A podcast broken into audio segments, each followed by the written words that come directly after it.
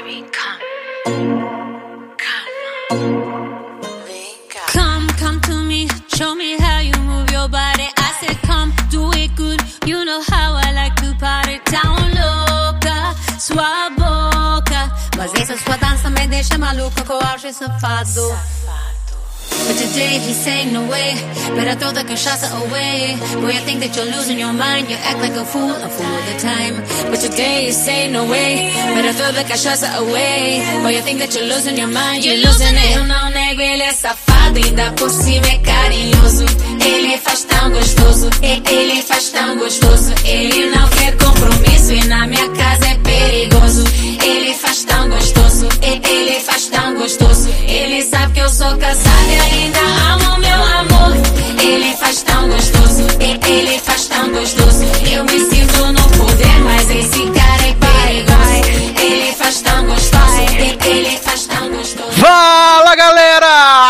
Sejam bem-vindos a mais uma edição do Logado Cast, edição especialíssima. Pra você que já ouviu a edição passada, sabe que tem mais podcast na sua timeline, no seu aplicativo de podcast. Estamos aqui hoje, mais uma edição, edição especial, né? Estamos aí rumo a 200 edições, coisas maravilhosas, incríveis. Hoje estamos aqui para falar somente de coisas maravilhosas. Vamos falar do filme do Joker, aquele filme que tá incitando as pessoas a sair matando as outras nas ruas, filme violento, que estimula a violência. Vamos falar de Coringa. Vamos falar também do filme de Breaking Bad, É o Camino. O que aconteceu? Será que vale? Será que não vale? Além disso, trarei um resumo maravilhoso, incrível da segunda temporada de Light as a Feather, essa série maravilhosa do Hulu. E também teremos Darlan trazendo novidades da Polônia que ainda não chegaram no Brasil. Vai falar sobre o filme de Dalton Abe e Hustlers. O filme que Amor. talvez pode indicar J-Lo, J-Lo, nessa J-Lo, né, Jennifer Lopes, ao, ao Oscar de atriz coadjuvante, será? Não sei. Mas você já ouviu a voz dele, né? Darlan Generoso está aqui, não acredito. Uhul! E aí, gente, tô muito animado, tamo gravando de dia, caralho, porra, é isso. Posso falar alto em casa, finalmente, gente, quando eu tô gravando. Como é que vocês estão? Tamo aqui sedento, né? Porque a gente tá nessa sede aí de chegar no episódio 200 e, o- e os assuntos não param de acontecer, né, Sasser? Como o nosso podcast é muito antenado, a gente não pode esperar uma semana pra poder comentar os assuntos que estão aí super quentes. na boca do povo. Então a gente lança a edição especial. Então eu tô muito animado de estar aqui, tô muito feliz. E é isso, vambora. Vambora Pode- falar de Joker, né? Podendo gravar no horário que você não esteja dormindo, né, Nen? Gente, é muito libertador, sério, obrigado. Verdade. Maravilhoso. Ele, Quem viveu sabe a diferença. ela te vê no seu tom de voz, que tá um tom de voz mais É. animado, mais, Alegre. mais alegre, é. Tá, tá, tá de boa. e você já ouviu ele também, Leandro Chaves?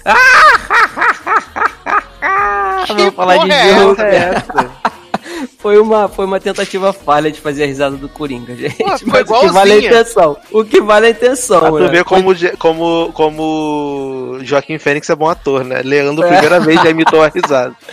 Ai, ai. Ai, maravilhoso. Mas estamos aqui então para falar de assuntos maravilhosos, quentes, complementando a nossa edição 193 que você já ouviu ou não, né? Não sei por que ordem você começou, mas É. certo é ouvir na sequência, 193 depois 194. Isso Lá aí. falamos da rebarba da Fall Season, falamos de Grey's, tem muitas coisas maravilhosas, então você já ouviu. E agora estamos aqui para comentar de assuntos quentes, coisas incríveis. E eu vou começar com uma série maravilhosa do Hulu, que Leandro começou assistindo comigo super empolgado. Aham. Aí no começo do ano, começo do ano, não, acho que foi em junho, julho, tivemos a primeira metade da segunda temporada Isso. de Light as a Feather, que foi renovada para 16 episódios. Aí foi metadinha, 8 em julho e agora 8 agora em outubro. Leandro Exatamente. desistiu no, no final da primeira metade da temporada. Ai, gente, não dava. Não dava, eu precisei abandonar a barca, deixei, deixei Edu sozinho aí. Mas ele continuou firme e forte pra me contar tudo o que aconteceu, claro, né? Mas eu falei que ia assistir porque eu sou esse tipo de pessoa, né, gente? E aí, é, pra quem não sabe o que é Light as a Feather, nunca ouviu essa merda, que eu Tem acho que ouvir a o programa, né? Eu acho que a gente já comentou em algum programa, Já. em algum momento na vida. Que era aquele rolê lá das meninas que fizeram aquele jogo do é, duro como tábua, leve como pluma. E aí tinha o rolê da maldição. E a primeira temporada toda era a- as, as pessoas que fizeram o jogo com Violet morrendo, né? E Violet era a grande vilã da temporada. Conseguiu é, passar o- a maldição pra McKenna e as amigas. E aí no final terminou Violet presa, né? No final da primeira temporada terminou ela presa. Isso aí. E aí todo mundo, ai meu Deus, estamos livres, não sei o quê. E aí, de repente aparece a maldição nas costas de menina McKenna. Porque vale dizer que essa maldição, Darlan, ela fica no formato de um cocum na costa da- nas costas da pessoa. falar cocô.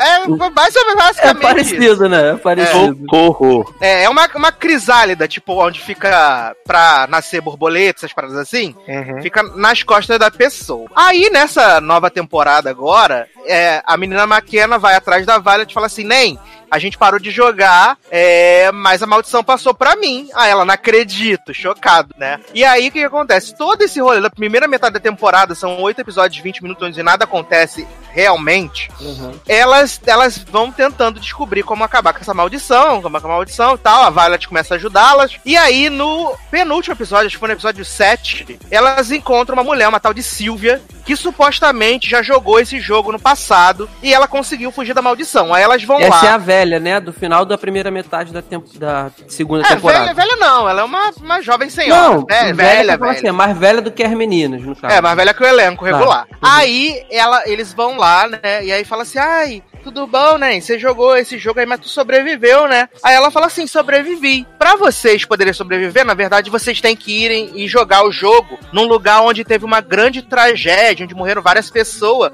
Porque aí o jogo vai se alimentar das almas das outras pessoas que já morreu. Aí eles falam assim: caraca, não acredito, que incrível. Aí eles vão lá numa fábrica abandonada, onde teve um incêndio, aí joga lá, Lattes a Fedra, não sei o que, blá blá blá. E aí, é, até Violet tem que ir, né? Violet também joga o joguinho onde supostamente ela vai morrer é, com ácido na cara dela, uma barra. Nossa. E aí, quando ela. Quando elas saem da casa dessa mulher, a mulher fecha a porta, né, com a cara de mega evil, e aí aparece o menino, o irmão de uma da- das meninas da primeira temporada. Agora fugiu o nome do menino, gente. Acabei de assistir o episódio agora há pouco, já esqueci o nome dele. Mas é. Tu lembra, Leandro, aquele menino que desapareceu? Eu não lembro É. o nome dele também, mas eu lembro que ele, ele some no final Eu da lembro, eu temporada, lembro da é isso? irmã, eu lembro da irmã dele, que é a Olivia, mas não lembro do nome dele. Eu vou falar É, eu que é não. Richmond. Vou falar que é Richmond, que é o sobrenome da família. Aí é, a mulher fecha a porta e de repente tá esse homem lá em cima falando: pelo amor de Deus, preso no, no, no sótão, pelo amor de Deus, tô aqui, gente, me ajuda, me salva. Aí acaba a primeira metade da temporada. Quando vê que a maldição continua. E aí, na segunda metade da temporada, o que que acontece? Hum. É, a Alex arrumou aquela outra namoradinha, né? A menina das trancinhas. Perry, né? A Alex Isso. arrumou a outra namorada. E Exatamente. que, o que a gente consegue? A gente descobre que Violet é, ficou internada no mesmo hospício que o irmão de Perry e obrigou ele a jogar Light as a Feather antes da, do, da do time da Mackenzie. E a mulher Sylvia é babá dela, viado. Bum. Calma aí, pera aí, vamos lá. Ela, então, a, a- esse jogo que a Violet fez o irmão dessa menina jogar aconteceu depois da, da primeira temporada e antes. Não, antes da do- primeira, não, antes da primeira temporada. Ué, então ela jogou duas vezes. Antes da Sim, primeira. porque você, você lembra que tem até o rolezinho que eles falam do namoradinho dela que se matou, Ah, sim, lembro. porque eles também, ele também jogou com ela, lembra? Lembro. E, e foi aí que ela, ela tomou a maldição pra ela. Ah, então esse menino, o irmão da menina, lá da namorada da japonesa, tava nesse grupo. Nesse primeiro grupo. Ah, sim, entendi. E ele era doente mental, então ele se matou e tal. E na verdade, Ah. Perry tá observando Violet McKenna e a galera toda desde a primeira temporada. Hum, então ela, Ela- não, foi, não foi proposital ela se aproximar da japonesa. Foi proposital, ela fez de propósito. Quer dizer, é, foi proposital, falei errado. Sim, porque ela queria se, apro- se aproximar pra se vingar da Violet. E aí, ah, ela ajudou a tal da Sylvia a pegar o Richmond lá, a Hum. sequestrar ele. Henry, não é Henry o nome dele? Isso, isso, isso, isso, isso, verdade. Aí, o que que Popovic como? Sedento. e aí, o que, que acontece? Eles descobrem, né, que essa menina quer matar eles, a Perry. Aí eles começam a fugir, não sei o quê. Aí a mulher sequestra a Alex. Aí ela fala assim pra Alex: Eu te amo, a gente vai acabar com essa maldição juntas. E a gente vai ficar pra sempre. Aí Alex, aham, vamos sim, né? Vamos ficar juntas assim, com certeza. aí, aí Alex enfia um abridor de garrafa na mão dessa mulher, foge, e aí ela vai presa. Aí ela tá presa lá, não sei o quê. Aí Alex chega assim: Oi, Nen, tudo bom? Te perdoei. Mas eu preciso que você me conte como é que faz pra acabar com a maldição. Hum. E aí, se você me falar, a gente vai ficar junta pra sempre. Vou te Ah, vai perdoar. sim. Aí, a- aí a Vou Perry fala assim. peito. Aí a Perry fala pra ela assim: Não, nem, tudo bom. É, pra acabar com essa maldição, tem uma igrejazinha ali na cidade de Riverdale. E aí tem um Nossa. padre. Andou inventando a cidade, no que eu não lembro. Eu sei, mano. Não, podia, Yeah. né? Meu sonho, eu queria. Podia, é. E aí tem um padre lá que ele sabe como acabar com essa maldição. Aí. Aí ela Cage, assim. né? Aí ela fala assim: Caraca, não acredito, que incrível. É, mas agora você vai ficar presa, tá bom? Que eu nunca mais vou, nunca mais quero te ver. Aí a Perry fica assim: O quê? Você mentiu pra mim? Ela. "Ah, Não acredito, e vai Não embora. acredito. Aí ela pega a Mackenzie, pega a Violet, Henry, aquele japonês do cabelo sujo. Aí eles todos vão lá pra cidadezinha lá, pra onde tá a igreja. Aí quando chega lá, o padre fala assim: Gente, não sei como acaba com essa maldição. Ué, rolê à toa, né? Não sei como acaba com essa maldição, mas aqui nessa cidade teve duas irmãs gêmeas que jogou esse jogo aqui, e aí elas ficaram possuídas pelo ritmo ragatanga, morreu várias pessoas, e só encontraram uma das irmãs.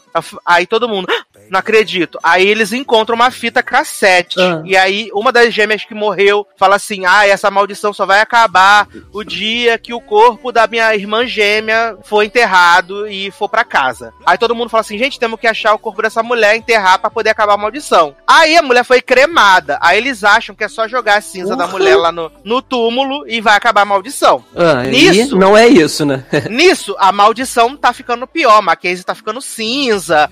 Tá Cinza? batendo- Imagina o Gente. CGI. Ela tá Já quero ver cinza. essa série. E aí, a crisálida começa a, tipo, como se a, a, a borboleta fosse sair. Sim. Fica, tipo, asquerosa, medonha. Aí todo mundo assim, ai meu Deus, não sei o quê. Só que nesse meio tempo, você lembra que no final da primeira temporada, quando elas estavam fazendo um negócio lá no. Hum. Na, na lápide lá da, da irmã da Mackenzie, aí a Jenny tomou o corpo dela. Lembro. Inclusive, E isso é- acontece na primeira metade da segunda toda. Né? Isso, na segunda metade, a Jenny fica fazendo isso várias vezes também, tomando o corpo da irmã. Ah, Aí ela fala. Aí tem uma parte assim no último episódio que Jenny toma o corpo da Mackenzie e fala assim: Quer saber? Vou matar esses filha da puta tudo, que aí a gente vai ficar livre da maldição e é nós tamo junto. Aí ela começa a tentar matar as pessoas, não sei o que. Nisso, Perry sai da cadeia, vai atrás de Alex, da galera toda. caraca. E aí vai atrás dela, joga. a- aí de repente, quando Perry tá lá, roubou a cinza da, da galera. Hum. E aí Alex fala assim: Oi, Nen, tudo bom? Te amo! Aí Perry fala assim: Eu não acredito mais em você, você já me enganou uma vez. Aí ela: Não, Nen, mas é porque eu tava com raiva de você, mas agora eu te amo de verdade, te amo muito. A gente vai poder acabar com essa maldição, ficar junta para sempre. Aí nisso Violet vem vindo assim por trás de Perry, pega a urna onde tá a cinza da menina que eles têm que jogar lá no, no túmulo. E Hum. aí Violet fala assim: Ei, você, garota! Aí Perry olha. "Ah, Não acredito, você tava me enganando de novo, Alex. Aí ela fala Caraca. assim, ai, desculpa aí, nem. Aí Perry fala assim, hum, mas até parece que eu ia deixar a cinza dentro desse negócio porque eu sabia que você vinha atrás de mim. Aí Gente. Violet fala assim, Hã? como assim? A cinza não tá aqui? Aí Perry fala pra Violet assim, olha, olha como essa urna tá mais leve. Aí Violet balança assim a urna, abre e não vê o, a cinza da mulher. Fala, cadê a cinza da mulher? Não sei o quê. Aí Perry fala, chega pra trás, galinha. Aí quando isso? Perry vai.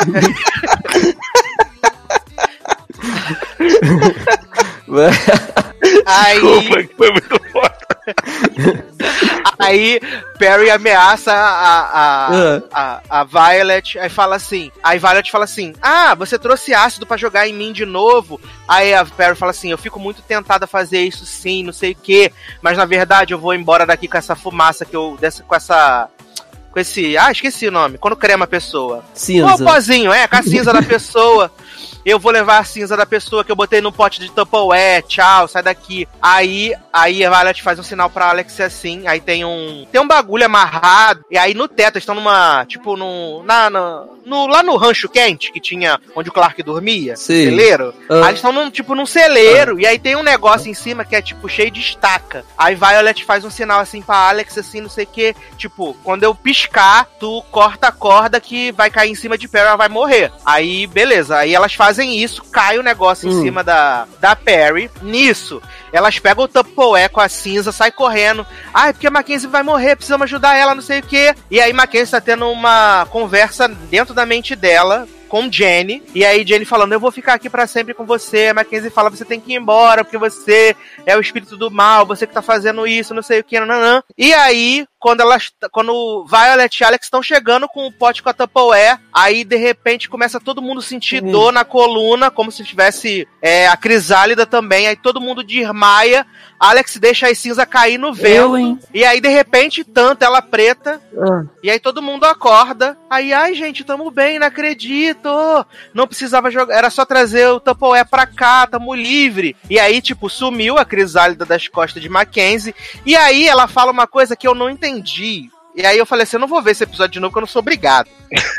que, na verdade... Tem, né? Que na ver- Não, que na verdade a maldição era por causa de Jenny. É isso que eu não entendi. Que como o espírito de Jenny foi embora, ela levou com ela a maldição junto. E aí eu não entendi porra nenhuma. Mas eu falei Não, eu- assim.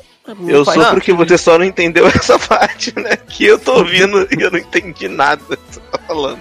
Aí eu falei, ah Não, tá. eu até entendi. Eu até entendi, porque como eu assisti a primeira e a- essa metade da segunda temporada, dá pra entender, porque eu conheço os personagens e tal. Mas, nossa, muito sem sentido isso daí. Não, aí deixa eu falar. Aí corta, passa cinco meses no futuro. Aí eles estão na formatura do, da, do high school, né? Aí tá Aham. a, a Alex, a, a McKenna, é, o A japonesinho. Perry morreu mesmo. A Perry morreu mesmo. Aí, Certo. tipo, a, tá a McKenna, o japonesinho, a Alex, todos felizes. Ai, a gente se formou, vamos pra Nova York, vamos fazer não sei o que, vai ser Glee, Vai todo mundo tempo- paneada. Glee, quarta temporada, loucura. E aí eles falam assim: ai, vamos tirar uma foto aqui pra mandar pra Violet, que agora tá num. tá estudando num internato muito chique em Seattle. Aí elas tiram a foto assim, aí manda pra, pra, pra Violet, aí. Né, tipo, felizes e hahaha. E aí, de repente, corta Hum. pra Seattle. E aí tá, tipo, a Violet, assim, no quarto com várias meninas, assim, no, do colégio novo dela e tal. Aí uma das meninas fala assim: ai, tô entediada, vamos fazer alguma coisa, vamos jogar um jogo. Aí Violet tá, assim, olhando no espelho ela fala assim: por que, que a gente não joga então Light as a Feather?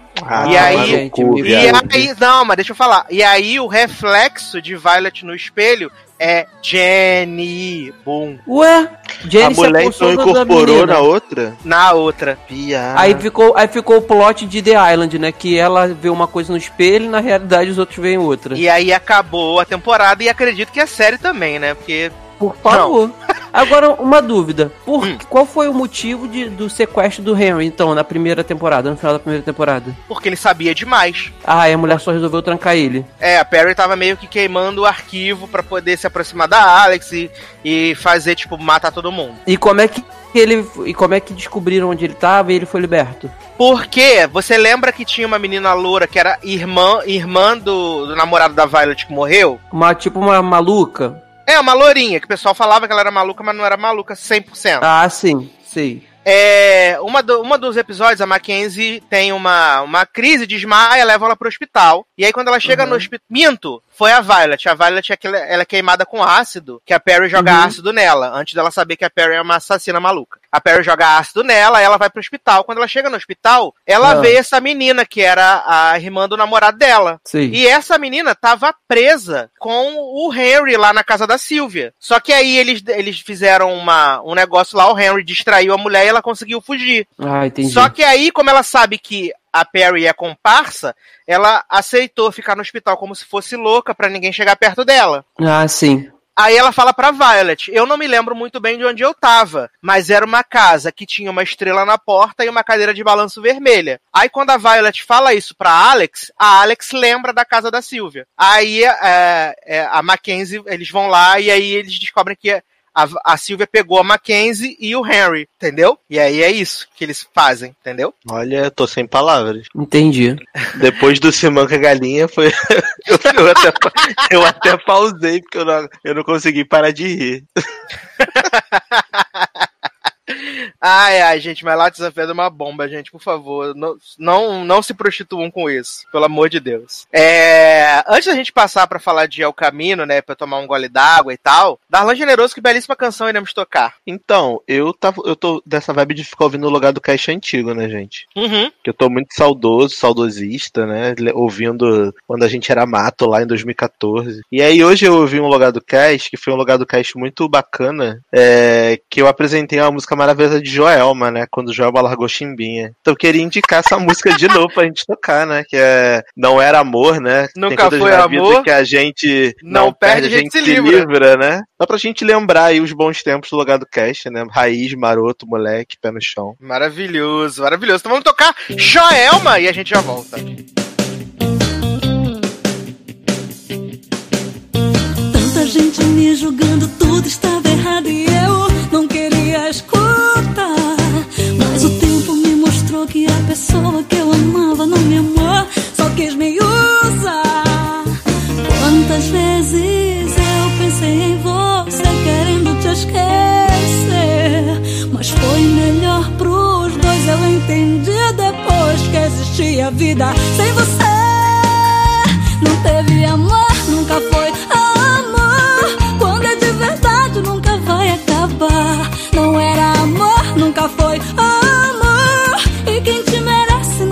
faz chorar. Tem coisas na vida que a gente não perde, a gente se livra. Não teve amor, nunca foi amor. Quando é de verdade, nunca vai acabar. Não era amor, nunca foi amor. E quem te merece nunca te faz chorar. Tem coisas na vida que a gente não perde,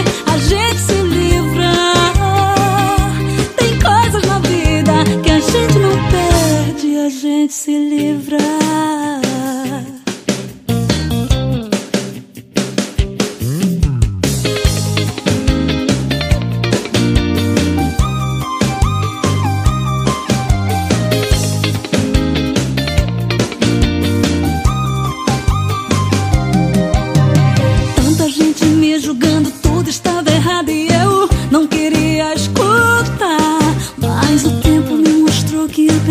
Que eu amava não me amou, só quis me usar.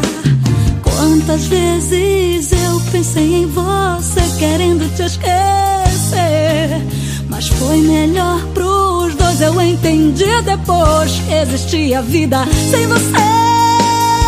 Não teve amor, nunca foi. Estamos de volta com o Logado Cast. né? Esse Logado Cast assim, especialíssimo, extra pra você. É, onde falamos desse incrível, dessa incrível série chamada Light as a Feather. E agora, é, vou falar do filme do momento, né? Que não é Joker ainda, mas de um outro filme do momento, que é El Camino, né? A Breaking Bad Movie. Esse filme aí que tava todo mundo na expectativa, que desde que saiu uma foto que ainda não era nem do filme, na verdade, eles gravaram esse filme sem ninguém saber, né? Até porque o Brian Cranston e o Aaron Paul foram bem malacos e também soltaram umas fotos, mas na verdade era pra divulgar a tequila deles, né? Uhum. E, e aí então ficou tudo assim, todo mundo achando, será que vai ter o filme? Será que vai ter o filme? E na verdade era uma ação promocional pra tequila, mas na verdade realmente o filme foi rodado e eu achei isso muito legal, de verdade. Pelo fato de não ter vazado. Porque se tivesse vazado, talvez tivesse é, sido mais chato, né? E é raro acontecer isso, né, cara? É, não vazou nada, nada, nada, nada, nada. Isso foi muito legal, de verdade. E nessa última sexta-feira estreou na Netflix, né? É, se você nunca assistiu Breaking Bad, não vale a pena você assistir esse filme porque ele não vai fazer sentido pra você. Essa é a verdade, né? Já me perguntaram isso agora há pouco, né? Antes da gente gravar.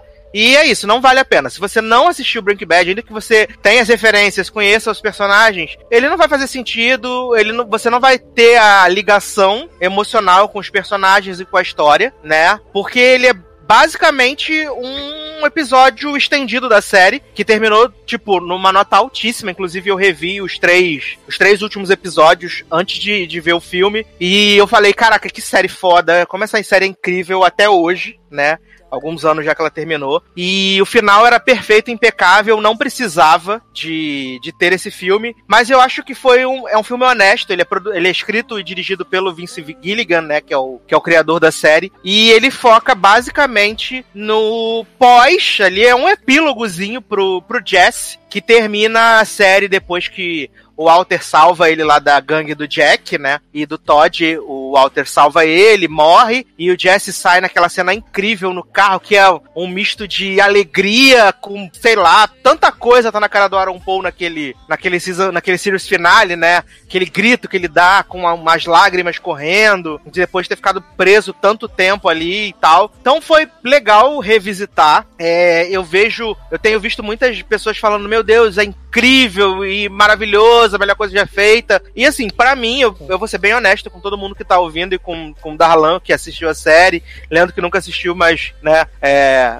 conhece um pouco da história de Breaking Bad. Eu acho que esse, esse filme, ele é um bom episódio de Breaking Bad, mas ele não é excepcional. A gente tem episódios excepcionais na série, muitos episódios excepcionais, inclusive os dois últimos são episódios incríveis, né? Acho que a quinta temporada é acima da média, mas os dois últimos episódios são incríveis. E esse é um episódio bom, muito bom da série, mas que se ele não existisse também não teria nenhum problema. Mas eu entendo, eu entendo quem tá tipo, amando, falando que é a coisa mais genial que eles já viram. É, principalmente por causa da ligação emocional do, com o Jesse, né? Que é um personagem muito querido, muita gente não sabe, mas o Jesse ele era para ter morrido na segunda temporada de Breaking Bad, né? Ele não era um personagem... que não morreu, né? Ele, é, ele não era um personagem para tipo, ter vida longa, mas as pessoas criaram tanta empatia com ele, porque ele era um ele era um, um, traficantezinho de merda, sabe? Mas uhum. ele era um cara divertido. É, ele botou aí no imaginário da galera o Science Bitch,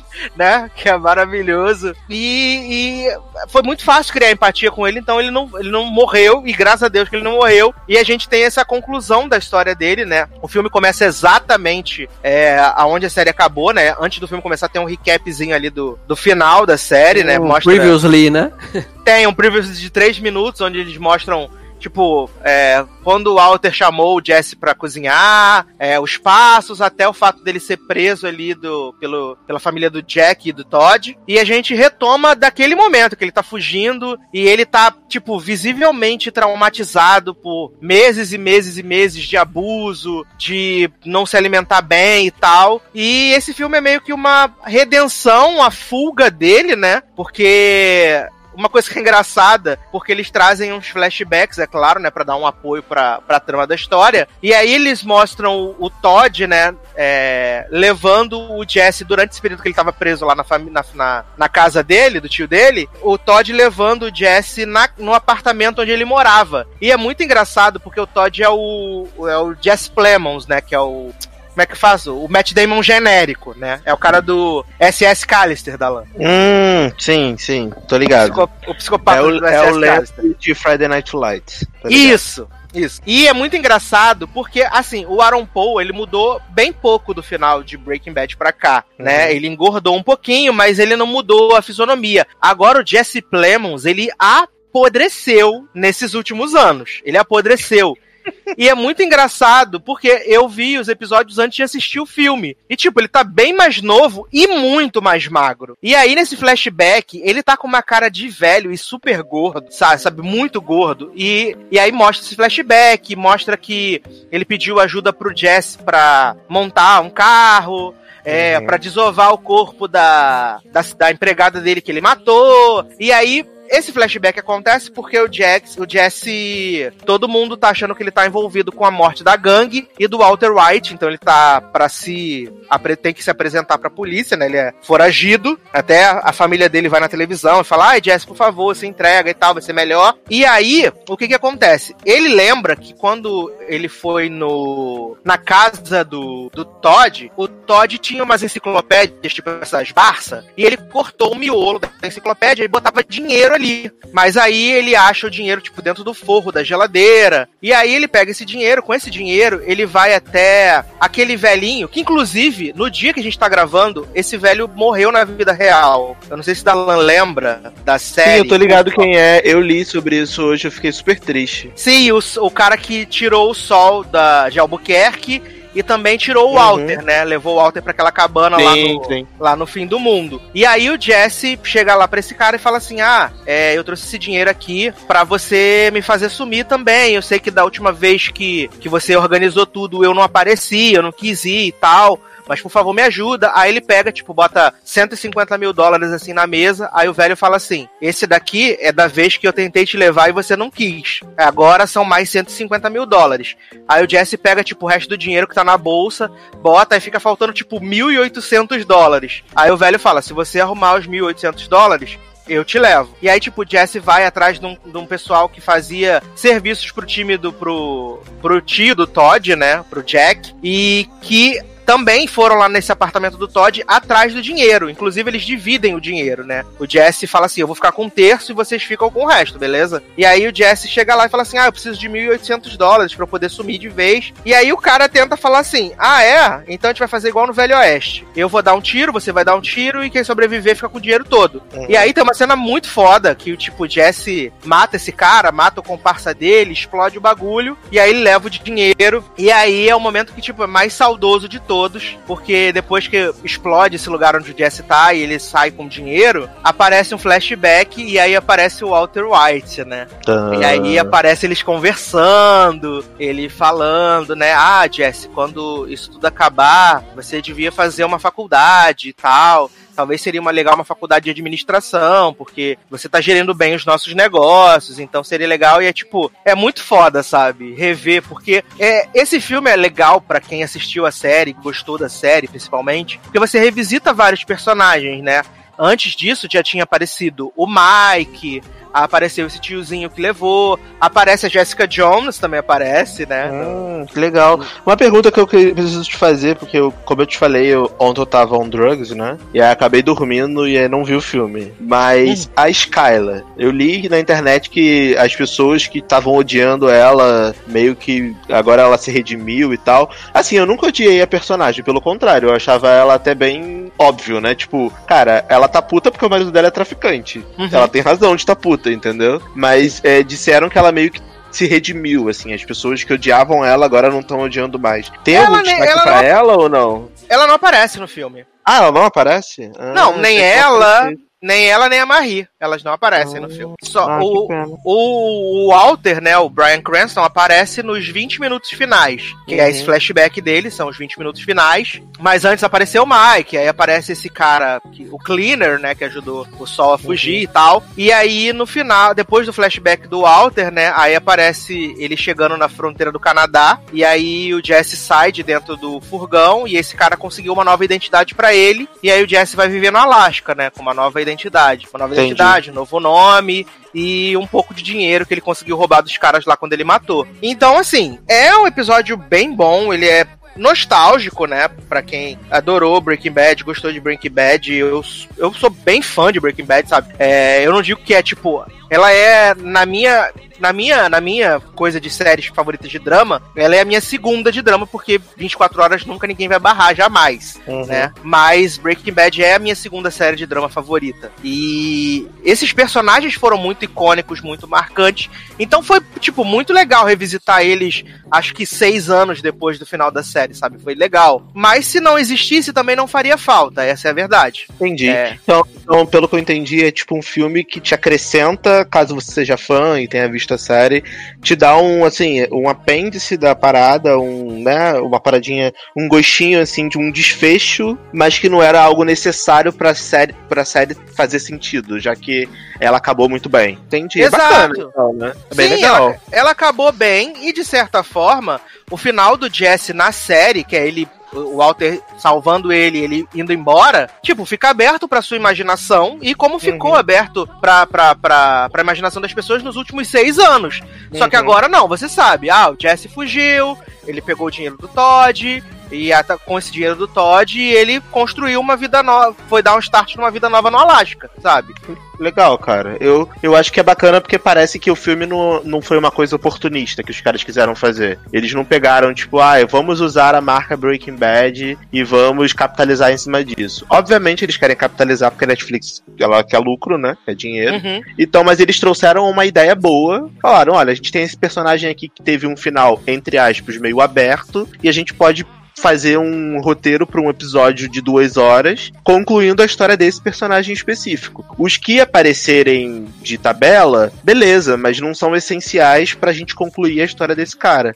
E foi isso que eles fizeram, pelo que você tá contando. Então, Sim. acho que agora eu fico até mais animado de ver o filme, porque eu tava meio assim, ah, eu vou ver, mas não quero. Não, é bem isso. bom. E até perguntaram pro Aaron Paul se por causa do filme seria o motivo pra Netflix fazer uma nova série, assim como tem a série do Sol. E ele falou que não, que não é o motivo pra ter uma nova série, que ele não quer que tenha uma nova série e que ele só topou fazer o projeto porque ele viu que era uma coisa com começo, meio e fim e ele era meio que só apenas um complemento ao que já existia, Uhum. sabe? Não quis criar nada diferente, nada novo. E provavelmente foi por isso também que os outros atores aceitaram, né? Tipo, o próprio Bryan Cranston e os outros que voltaram pra flashback ou algo do tipo, Uhum. pra fazer umas ceninhas, eles voltaram porque era uma parada isolada ali pra concorrer ao Emmy de filme pra TV ano que vem. E é. Exato, exato.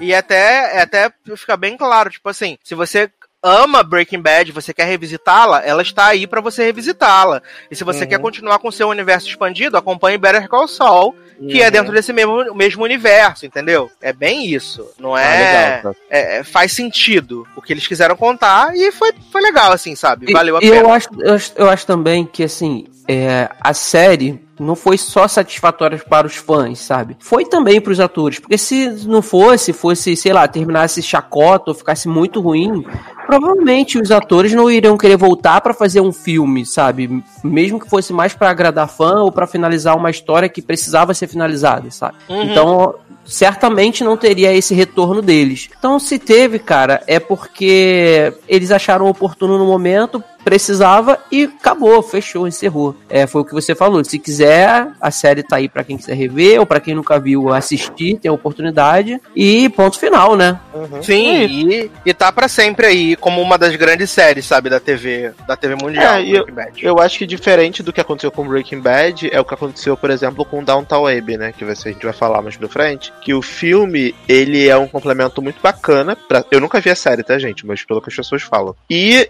quando acaba o filme, fica aquele gosto de quero mais. Tipo assim, eles têm como fazer um filme 2, um filme 3, um filme 4, um filme 5, se eles quiserem. Uhum. Entendeu? Porque a história não é uma história, é uma historinha ali pro filme, mas quando acaba você fala assim, putz, bacana, se eles quiserem fazer um Downton Abbey o filme 2, eles podem, porque tem vários ganchos pra eles fazerem. Ou se eles quiserem fazer uma nova temporada de Downton Abbey depois do filme, eles podem também, porque tem vários ganchos pra uma nova história. Então é bem diferente do que aconteceu pelo visto com Breaking Bad, que eles encerram ali e é isso, gente. Aceita e segue em frente. É bem isso mesmo, é bem legal, isso. legal. Mas antes da gente passar pro próximo bloco, então, eu vou tocar uma belíssima canção. Já que Darlan está revisitando clássicos que já foram tocados no Logado Cast, eu vou recitar um clássico, então, maravilhoso, eternizado na voz desse cristal, dona da voz, Mari Silvestre. né? Amo! Vou trazer o quê? O Suave é Viver, esse hino maravilhoso que já, né, todos, todos os integrantes desse podcast, inclusive Leandro, já balançaram a raba ao Uhum. som desse grande hino maravilhoso de aceitação, de curtir a vida, né? E a gente já volta.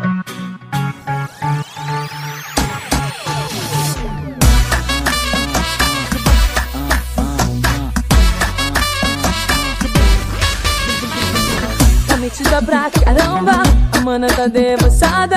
Tira foto e faz carão, até deu uma melhorada. Mas não essa coisa toda, recalca se o bonde passa. Tô sempre na sua visão, não faz a louca inesperada. Mas se deseja pra mim, te desejo em dobro. Na moral, vai segue tua vida. Porque o suave é viver, então viva a sua. Recalca da invejosa, sai pra lá, filha da puxa.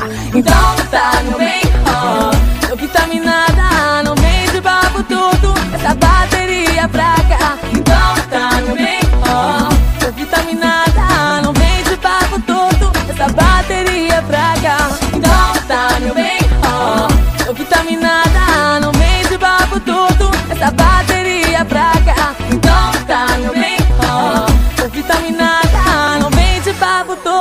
Essa bateria pra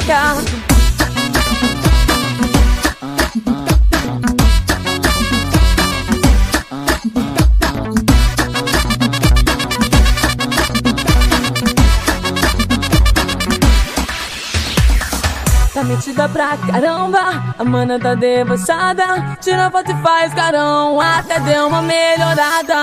Mas não essa coisa toda. Recalca se o bonde passa. Tô sempre na sua visão. Não faz a louca inesperada. Mas se deseja pra mim, te desejo em dobro. Na moral, vai em paz, segue tua vida. Porque suave é viver, viva a sua. Recalcada, invejosa, sai pra lá, filha da puxa. Então tá no bem, ó.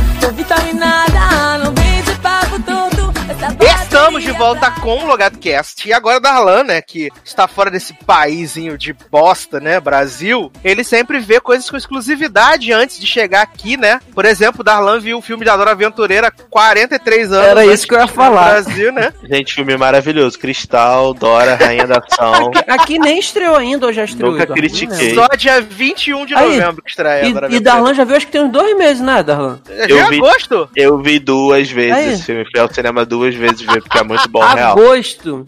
Aqui ainda nem Em chegou agosto. perto das Michael. Bay, nunca critiquei, entendeu? Dora, maior heroína do cinema. Vingadores, Joker. Qualquer filme aí da Marvel DC sonha ter a qualidade de roteiro e cenas de ação que Dora tem. Mas falando Amo. sério, Dora, é- Dora é muito legal mesmo, assim. É uma história completamente diferente do, do desenhozinho da Dora. Ela é tipo não uma- faria sentido ser igual, é, né? ela é tipo uma adolescentezinha e tal, tipo meio. É, é uma vibe meio Tomb Raider, sabe? E a mãe dela é Eva Longoria, viado. Sim, mas é legal, é divertido. É bem infanto-juvenil, mas é super legal, recomendo. Agora, o filme que eu realmente gostei, dos dois filmes que eu gostei muito, que não estrearam no Brasil ainda, mas vão estrear em breve, espero, é Dalton Abe, que eu já comentei no bloco anterior, né? Que eu nunca vi a série, não- sempre tive. A gente sempre teve essa piada no- nos seriadores, né? De tipo, nossa, é uma série super dinâmica, igual o Dalton Abe e tal. e aí, depois que eu vi o filme, eu entendi. Porque realmente é super dinâmico, de verdade, porque é tanto personagem naquele, nessa história.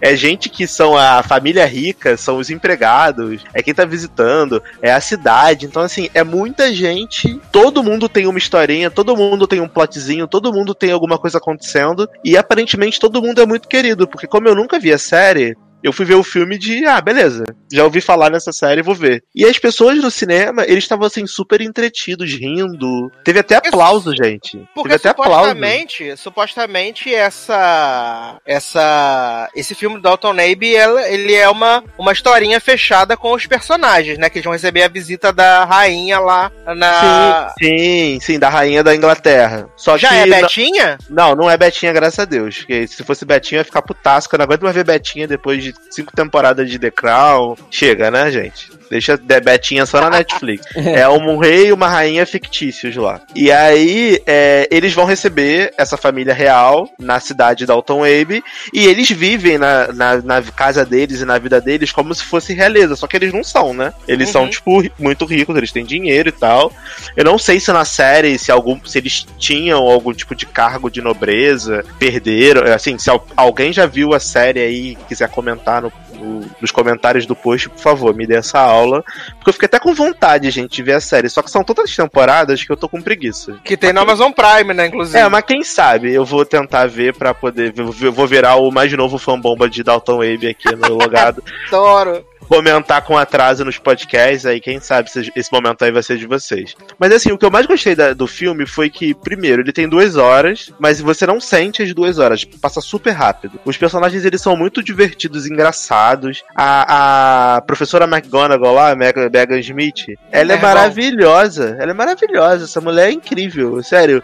Ela tem, ela consegue, é, ela tem uma parada magnética nela, que ela consegue trazer todos os olhares pra ela, mesmo quando ela tá no fundo da cena, sabe? Uhum. Ela sempre tá fazendo alguma coisa meio engraçadinha, uma, ela sempre tem, ela tem um, um- um humor muito, muito bom, sabe? Você não, é, é engraçado porque na, Mas Harry ela é o Potter- quê? É, é a velha rabugenta? Não, ela é tipo a- como se fosse a matriarca da família, né? Ela é como se fosse a a pessoa, ela tem, obviamente tem tipo, tem o, o pai, né, que é o patriarca, que é o cara mais importante da família, e tem ela como se fosse a matriarca da família.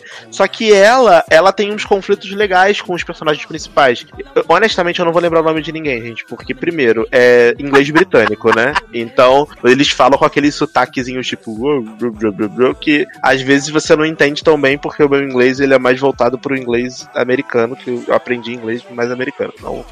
Então, às vezes, eu tenho uma dificuldadezinha de pegar algumas coisas. Mas eu gostei porque existe um conflito entre ela e entre a, a menininha mais nova, a protagonista mais nova. E tem todo um plot envolvendo o rei e a rainha que estão chegando que torna o filme muito engraçado, porque não é só a família que tá trazendo aquilo como expectativa grande. É a cidade inteira, são os empregados.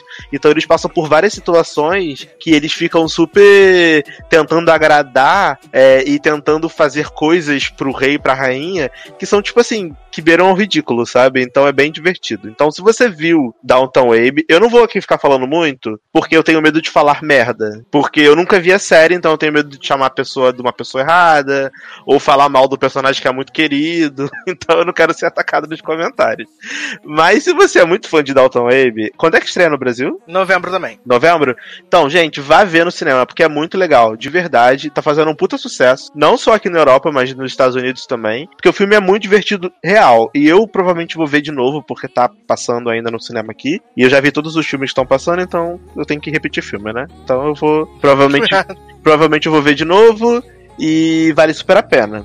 Mas de longe, o meu filme favorito desse mês, desse ano, se bobear, um dos meus filmes favoritos do ano, foi o filme de J-Lo Stripper, Hustlers, que eu fui ver sem, assim, expectativa zero, sabe? Eu contei até eu, no. eu achei, eu achei os, o- os trailers engraçados. Cara, engraçados então- não, bons, assim. Bom, bons, É, sabe? eu até contei pra vocês por áudio da minha saga que eu ia ver Joker, aí eu comprei Joker, aí fui no cinema no dia errado. Ah, é, você falou. E aí cheguei no cinema no dia errado, o Joker era no dia seguinte. Eu fui na quinta e Joker era sexta. Aí tinha sessão quinta, mas só era lá na frente. Eu falei, ah, não vou ver lá na frente, vou escolher outro filme pra ver. Aí o que que tá passando? Ah, tem essa aqui. Vê esse.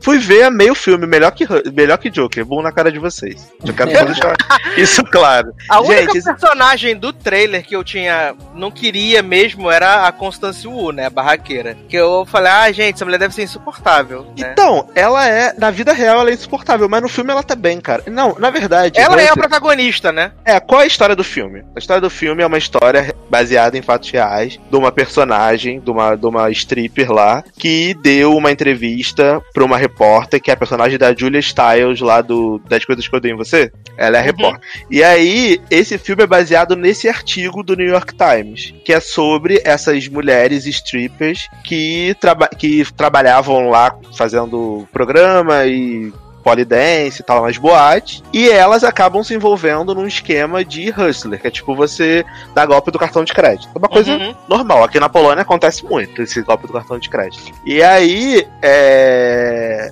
Eles fizeram esse artigo e basearam o filme nisso. Então, todos os personagens daquele filme são personagens de verdade, tanto a Constance Wu quanto a Jennifer Lopes, etc. Então, a história, basicamente, ela é focada na Constance Wu. Ela é a personagem que tá narrando tudo. Porque o filme inteiro é ela dando a entrevista do artigo pra personagem da Julie Stiles, que é a repórter. Uhum. E aí ela vai contando como ela conheceu a Jennifer Lopes. A Jennifer Lopes, ela é essa mulher que ela era uma strip assim, super pica, super bem sucedida. Ela era, ela era a melhor de todas.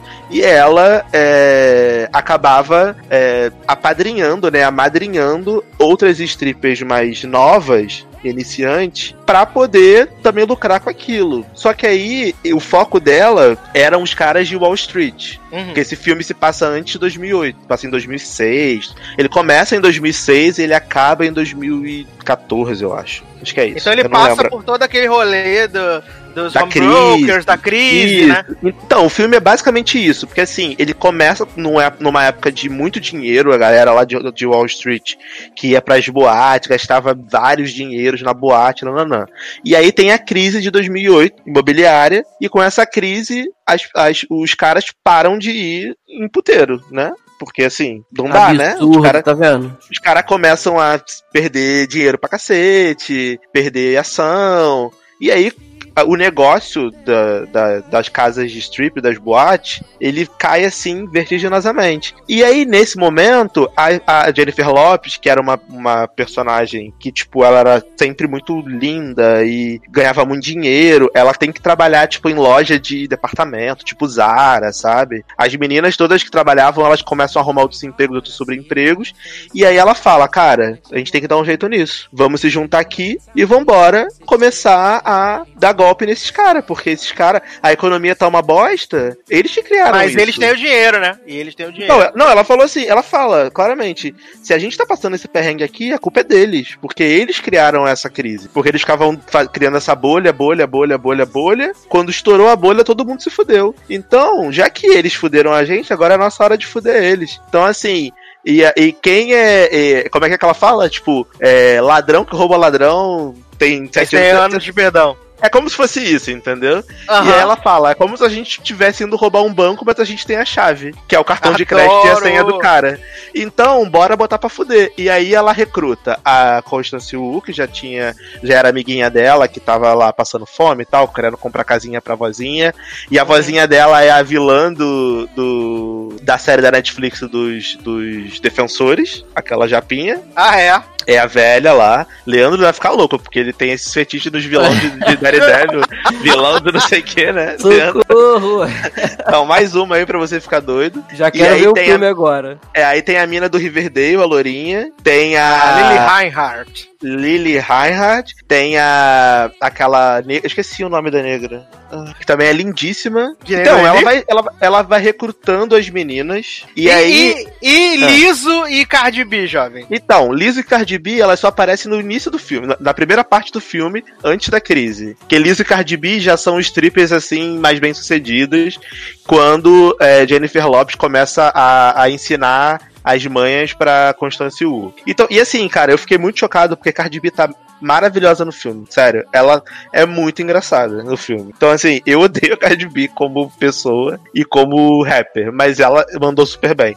Na verdade, eu acho que não tem ninguém que mandou mal nesse filme. Até a mina do Riverdale também, que ela é uma péssima atriz. Eu não gosto dela, pelo menos. Quando eu via Riverdale, eu achava ela um saco. Mas ela tá ótima no filme. A Constance Wu tá ótima. Ela parece uma personagem super agradável, super, sabe, super crível. Jennifer Lopes tá, assim, dando um show. Tá Vem, maravilhosa. vem a indicação de atriz Gente, coadjuvante. se a indicação da Lady Gaga veio, da, da, da, da Jennifer Lopes tem que vir, cara. Porque, apesar dela não ser a protagonista, o filme é ela. Uhum. E ela é. E como ela tá pre- interpretando alguém que realmente existiu, cara, ela tá assim. Você vê aquela mulher falando, você acredita no que ela tá falando, sabe? Uhum. A forma como ela te vende a parada, você fala assim, cara, essa é uma excelente ideia. Se eu fosse stripper, eu ia querer participar desse, desse negócio. Vale super a pena, entendeu? E o filme é super divertido, é engraçado, tem momentos muito bons. A menina do Riverdale era tipo meio alívio cômico. Pô, as cenas de polidência são picas, são assim, sensacionais. Essa mulher dá show. E, cara, e você se importa com as personagens. Isso, esse foi o meu ponto. Porque nesse tipo de filme é muito fácil você falar assim, ah, tá bom. Elas estão dando golpe ali. É tipo The Bling Ring, sabe? Sei. Ah, tá bom. O galerinha ali tá roubando bolsa, tá, inv- tá invadindo a casa da Paris Hilton pra roubar.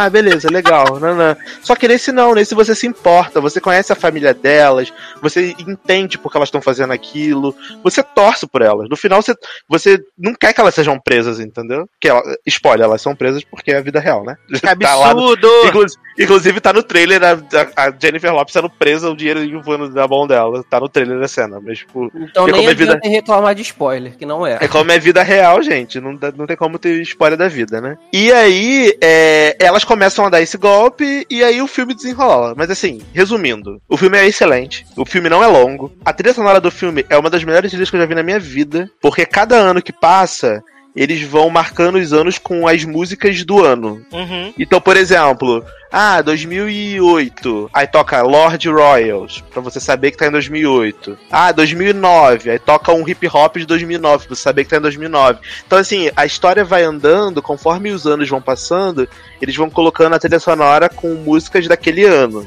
Então isso também Foda. foi muito legal. Pra quem gosta de música, é ótimo. E, cara, atuação, pra mim, ninguém tá ruim. Todo mundo tá muito bom. O filme é super agradável de ver. Eu saí surpreso, saí querendo ver mais.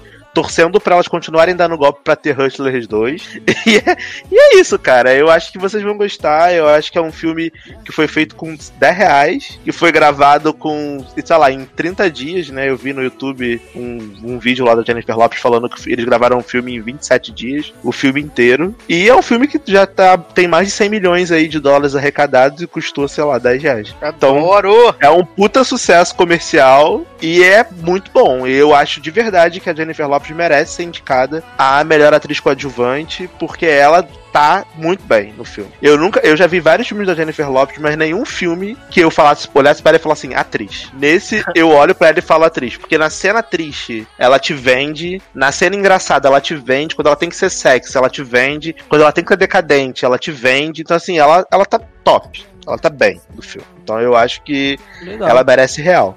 E Constance Wu também, gente. Tem uma cena maravilhosa que o que a, que a Jennifer Lopes droga o maluco lá e ela contrata meio uma cracuda pra poder dar o golpe no cara e a mulher fica muito louca e a- o cara acaba entrando em coma, assim, sabe? Nossa. E aí, por causa da droga que colocaram na bebida dele, botaram mais dose e tal, o cara acaba entrando em coma. E aí a Constance Wu fica desesperada, pega o cara, leva pro hospital. Acho que tem no trailer essa cena, inclusive. Tem, tem no trailer. Ela chega e fala assim: Oh my god, it's my husband, it's my husband, help, help, it's my husband. Aí a polícia chega, aí a galera pega, bota, ela para de gritar do nada, tá no carro e vai embora. Sim. tipo, é muito bom, sabe? Você, você vê é, que é. E tipo assim, tem uma cena também que ela chega, na, ela chega no colégio da filha dela, vestida de stripper, sabe? ela vai Eita, deixar a porra. criança no, no colégio vestida de stripper. Aí todo mundo olhando pra ela, assim, com uma cara meio, meio escrota, e ela nem aí, tipo, fazendo as coisas dela. Cagando, né? Cara, é muito legal. É aquele tipo de filme que você vai ver várias vezes, que vai passar assim, na sessão da tarde, você vai falar assim, ai, quero ver de novo, vou ver. É isso. Maravilhoso. Vale Também estreia em novembro, né, no Brasil. Estreia em novembro. Também estreia em novembro no Brasil. Pois é. Olha. Ah, e outro filme maravilhoso também que não, não tem no Brasil ainda, que é o filme do. Pelé. do- Não, não, do joguinho de matar, que eu mandei pra vocês o trailer. Joguinho de True, matar. é, True for Dare. Eu- Não, não é True for Dare, não. Qual o nome do filme? Truth Dare é o da, da te dá Luciana. né? que tem a noiva, que a noiva com a 12 dentro da casa. Eu me Caraca. lembro, me. Eu me lembro. Eu mandei esse, esse trailer pra vocês. Mandou lá no grupo. Que, cara, esse filme é maravilhoso. É maravilhoso, sério. Que até com o Seth Cohen de DLC, com, uma- com o, o Grayson de Revenge. Só, é, ó, elenco top, hein? Eu tô confundindo com o trailer da Siririqueira. Mas não é esse não. Não, pera aí. é, deixa eu botar aqui no YouTube. Eu vou descobrir o nome desse filme agora. Adoro. Pera aí. É, Bride. Eu vou botar as palavras-chave. Bride Killer. sei lá. Adoro que a maratona do Oscar de Darlan já tá muito mais adiantada que a nossa, porque aqui não estreia nada, né? Sério, esse filme. Ah, Ready or Not. Gente, Ah, esse tá. filme é maravilhoso. Sério, eu não sei quando ele estrear no Brasil, ou se ele vai estrear no Brasil, ou se vai estrear direto na, na Netflix, eu não sei. Mas sério, se tiver num torrent, num streaming. Assista esse filme, porque ele é maravilhoso. É basicamente o quê? Uma menina que ela vai casar com um maluco, que é o maluco da família mais rica da, da cidade lá. É, a na- é, é o Hamptons da parada, Gossip Girl. E aí, essa menina vai casar com ele, casa com ele, e aí chega no- na noite, lá depois do casamento, a família dele junta todo mundo numa mesa e fala assim: então, a gente tem um ritual, né? Que é um ritual bem bacana, que quando a pessoa entra pra nossa família e casa com alguém, ela tem que passar por isso. Você tem que tirar uma carta e dizer o que aparece na carta. E aí, e aí nessa carta vai ter um jogo. E aí a gente vai ter que fazer esse jogo. E aí você só vai entrar na família de fato quando esse jogo for concluído. Aí ela fala assim: Quê? Como assim? Jogo? é, não. É não, nem tira a carta. Pode tirar. Ela tá bom. Aí ela foi tirar a carta, ela fala assim: Ah, pique esconde. Ela tirou a carta de pique esconde. Aí todo mundo se olha assim, tam, pique esconde. Aí ela fala assim: Mas sério, a gente vai brincar disso? Ele, não, a gente vai brincar. Só que assim, pique-esconde era o único jogo que era letal. Então, assim, o que, que significa pique-esconde na parada? Se e- ela vai ter que se esconder na casa e as pessoas vão ter que achar ela. Só que o achar ela vão ter que matar ela. Gente. Entendeu? Então o filme inteiro são, é a família caçando essa mulher vestida de noiva, tentando matar ela dentro da casa. Só que aí, viado, o jogo vira no meio do jogo, que o bagulho fica muito louco.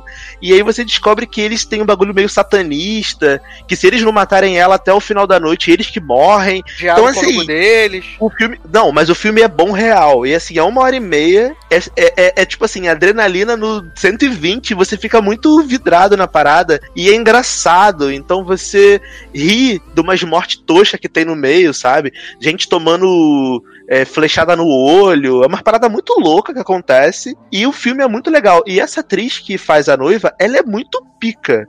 Ela parece a Margot Robbie. Eu não sei o nome dela, mas eu sou fã dela. Se ela fizer qualquer coisa, eu vou ver, porque ela é muito boa. Eu acho que ela fez Pretty Little- Pretty Little Liars, se eu não me engano. Samara Weaving, o nome dela. Eu acho que ela fez PLL, cara. Não tenho certeza. Aliás, o no Brasil, o filme tem um subtítulo de O Ritual. O Ritual. É, Ready or Not, O Ritual. Cara, sério, esse filme é muito bom. Se você não viu esse filme ainda, ou se não estreou ainda, se não vai estrear, veja no streaming e depois vai no comentário e fala, Darlan, você tinha razão. Porque eu não esperava nada também. Cheguei- achei que fosse, sei lá, o Annabelle 3, que é uma porcaria. E aí fui lá e fiquei chocado de quão bom é o filme. Ó, suposta- supostamente no Brasil vai estrear em 12 de, se- 12 de dezembro. Bacana. Vale a pena, gente. Sendo que ele estreou dia 22 de agosto nos Estados Unidos. Aham, aqui estreou em setembro. É, e aqui provavelmente vai aqui só dezembro. Viado, não vou nem te falar de onde você conhece essa mulher. De onde? Ela é a babá do filme da babá. Acre- Sabia, caralho! Sabia! é aquele filme com Bela Thorne? Aham. Ah, é isso. Mas Ela ela, é é, boa, cara. Mas ela é boa. Ela é boa. Ela, é, ela é a vilã, né, da, da babá. A babá Ela é boa. Ela é boa. Maravilhoso, maravilhoso. Depois desse bloquinho de 40 minutos aí, gente, continua o podcast. Ai, ai. Leandro Chaves, chegou sua vez. Ai, Que belíssima Jesus. canção iremos tocar para passar, para falar de Joker, né? Maior filme de palhaço do Brasil. Ó, é, vamos tocar qualquer uma da Cardi B, já que Darlan falou dela aí, escolha do, do editor, tá bom? tá no Então vou, filme? tocar- vou, vou Não, tocar a única vou da Money. gosta que é boa daqui. Não, toca Money, que é a música do filme do Então, Hustler, do trailer. pronto. Aquela. Money! Money! Fechou. Money. Essa, música, essa musiquinha é legal porque tem o Money. A parte que ela não canta é legal, que é o Money. Socorro. ai, ai. Então vamos lá e a gente já volta. Look, my bitch is all bad, my niggas all real. I ride in dick in some big tall hills, big fat checks, big large bills. Run out, flip like 10 car wheels. Cold ass bitch, I give raw chills. 10 different looks and my looks so kill. I kiss him in the mouth, I feel all grills. Heat in the car, that smells on wheels. Woo! I was born to flex. Diamonds on my neck. I like boarding jets, I like than sex. But nothing in this world that I like more than checks. Money. All I really wanna see is the money. I don't really need a D, I need the money. All a bad bitch need is money. I got bands in the coop, bustin' out the roof. I got bands in the coop. Touch me, I'll shoot. Bow, shake a little ass. You get a little bag and take it to the store. Get a little cash.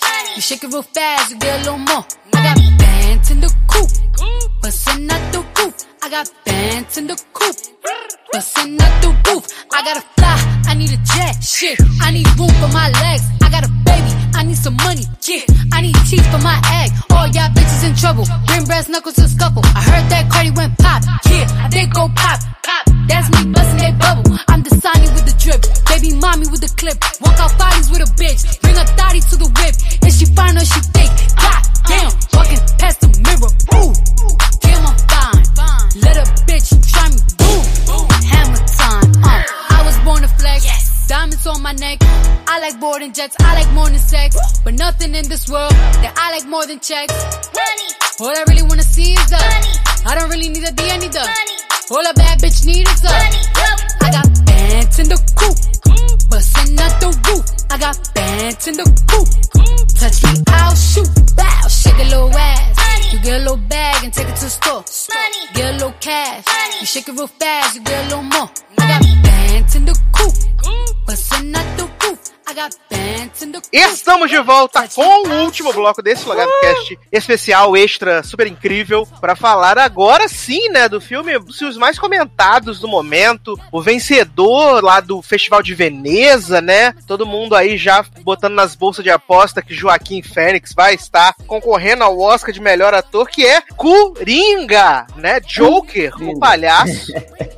Esse filme maravilhoso, é incrível, dirigido por Todd Phillips e que causou uma comoção antes de estrear, né? Vieram vários, alguns grupos é, pedir pra não exibirem o filme por causa que ele incita violência e tal. Tudo começou, né? Há um tempo atrás, né, do Sol, mas na verdade foi com uma galera lá da onde teve aquele tiroteio quando saiu o Dark Knight, né? O Dark Knight o, do Heath Ledger saiu, Uhum. teve aquele, aquele, aquele- aquela chacina no cinema. Eles pediram pra não exibir o filme no, nesse cinema e tal. E aí começou a surgir uma série de questões do filme ser muito violento, né? De incitar e tal, e por aí vai. É, eu acho que a gente não precisa nem falar muito do, do roteiro do filme em si, porque é um roteiro super simples, né? Ele é um roteiro muito, muito simples. É um filme que é, acho que 90% dele é baseado na persona do Joaquim Fênix, até porque a câmera tá basicamente nele o tempo inteiro, né? É Verdade. basica- É, praticamente o novo mãe, né? Que fica só ali com a- na cara da J-Law o tempo todo. Adoro. Mas é, eu acho que ele é um filme bom, com um roteiro. Ele é um É. filme que tem uma atuação incrível, né? Uma atuação incrível, mas o roteiro ele é ok, é um roteiro básico, sabe?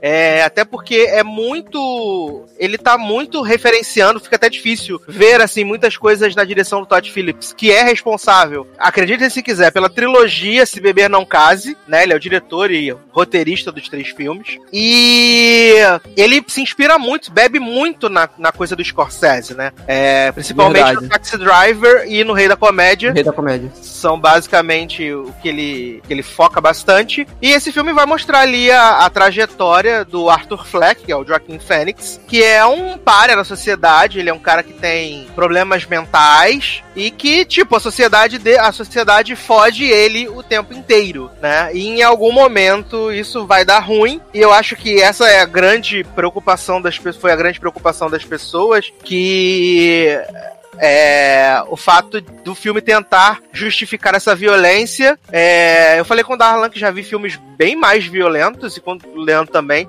já vi Uhum. filmes bem mais violentos do que Joker, né? Então acho que a questão da violência, pra mim, é o de menos. Eu entendo que podem ter pessoas que possam ser suscetíveis a gatilhos que tenham no filme. E, assim, algumas, muito, algumas, eu ouvi algumas pessoas falarem da questão de, ah, o filme glamoriza a violência. E, assim, eu não percebi essa glamorização da violência. Gente, o, o personagem é violento. Cara, eu não assim, percebi essa, essa glamorização da violência. eu também não. É, eu acho que talvez, talvez, assim, se a gente abrir muita, muito, mu- muito espaço para interpretação, ele pode ser um filme que tenta justificar, assim, ah, se a vida te fode, você pode dar um payback nela. Isso realmente pode ser ele um problema. tenta não, ele faz isso a todo momento. Eu- É, Isso pode ser um problema, é. né? Mas é, eu acho que vai muito das pessoas serem é, suscetíveis ou não a gatilhos Uhum. que podem estar ali, sabe?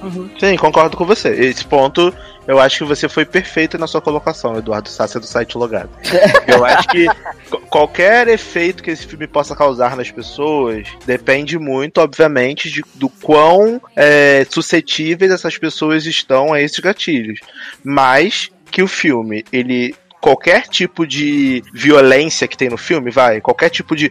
A prova disso é que assim, ele só mata quem foi escroto com ele em algum momento da história da vida dele, seja direta ou indiretamente. Pra mim isso já é completamente problemático, porque pra mim que sou uma pessoa que, que eu acho, né, que mentalmente eu sou uma pessoa normal, que consigo ter uma- um, um raciocínio e entender que matar é errado, Uhum. não tem efeito nenhum em mim isso. Fala assim, ah, beleza, o personagem ele é violento, o personagem é assim. Mas uma pessoa que já tem predisposição a isso, e aí eu entendo a preocupação das pessoas quando falam que talvez o filme tenha ido um pouco mais longe, eu consigo ver os dois lados, tá? Porque tem gente que acha, beleza, porra, o cara, eu só me fodo, o cara tá trabalhando lá de palhaço, toma uma placada na cara, a mãe é maluca, a mãe prendia ele no fu- abarrado no aquecedor com o marido que batia nele.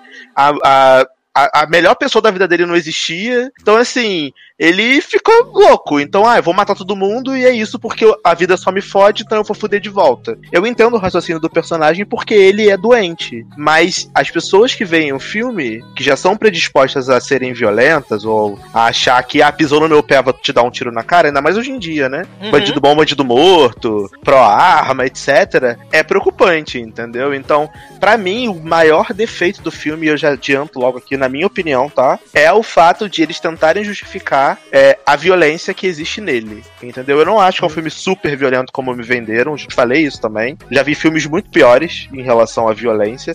Inclusive, tem o quê? Três, quatro mortes no filme inteiro. Eu esperava bem mais em relação a esse tipo de violência que as pessoas estavam vendendo, que era, nossa, é um filme muito chocante, muito, meu Deus, as pessoas saíram perturbadas, tiveram que tomar remédio pra dormir, etc. Não vi nada disso, sendo muito sincero. Mas eu gostaria que eles, eles tivessem mostrado o Joker tacando foda-se, falando assim: ah, beleza, eu matei essa pessoa aqui porque ela, por exemplo, matei o palhaço grandão lá porque ele me fudeu, mas eu saí na rua e saí matando uma porra da gente que era inocente porque eu sou psicopata e, e quero matar, entendeu? Eu acho que seria muito. Seria uma mensagem muito mais direta, de, deixando claro que o personagem que ele é psicopata. E, Assim. e da forma como eles fizeram no filme, pra mim não ficou claro.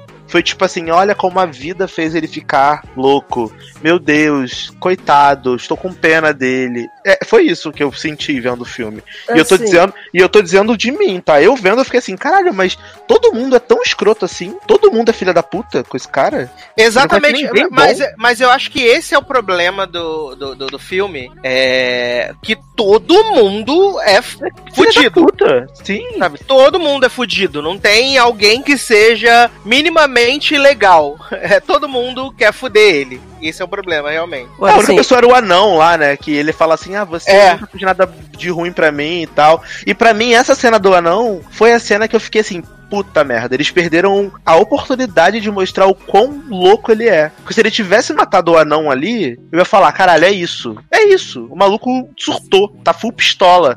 Agora, quando ele matou só o cara e deixou o anão embora porque o anão era bonzinho com ele, eu falei, mano, eles estão tentando justificar que ele só tá matando gente que foi escrota com ele, entendeu? E isso não é bacana, na minha opinião, Uhum. pelo menos. A Sim. princípio, cara, talvez isso tenha sido uma escolha, porque ali a gente tá vendo o, a criação, não a criação, mas assim, o nascimento do, do, do Coringa, sabe? Do, do psicopata que ele é, que ele se torna depois que a gente conhece aí de outros filmes, de HQ e tal.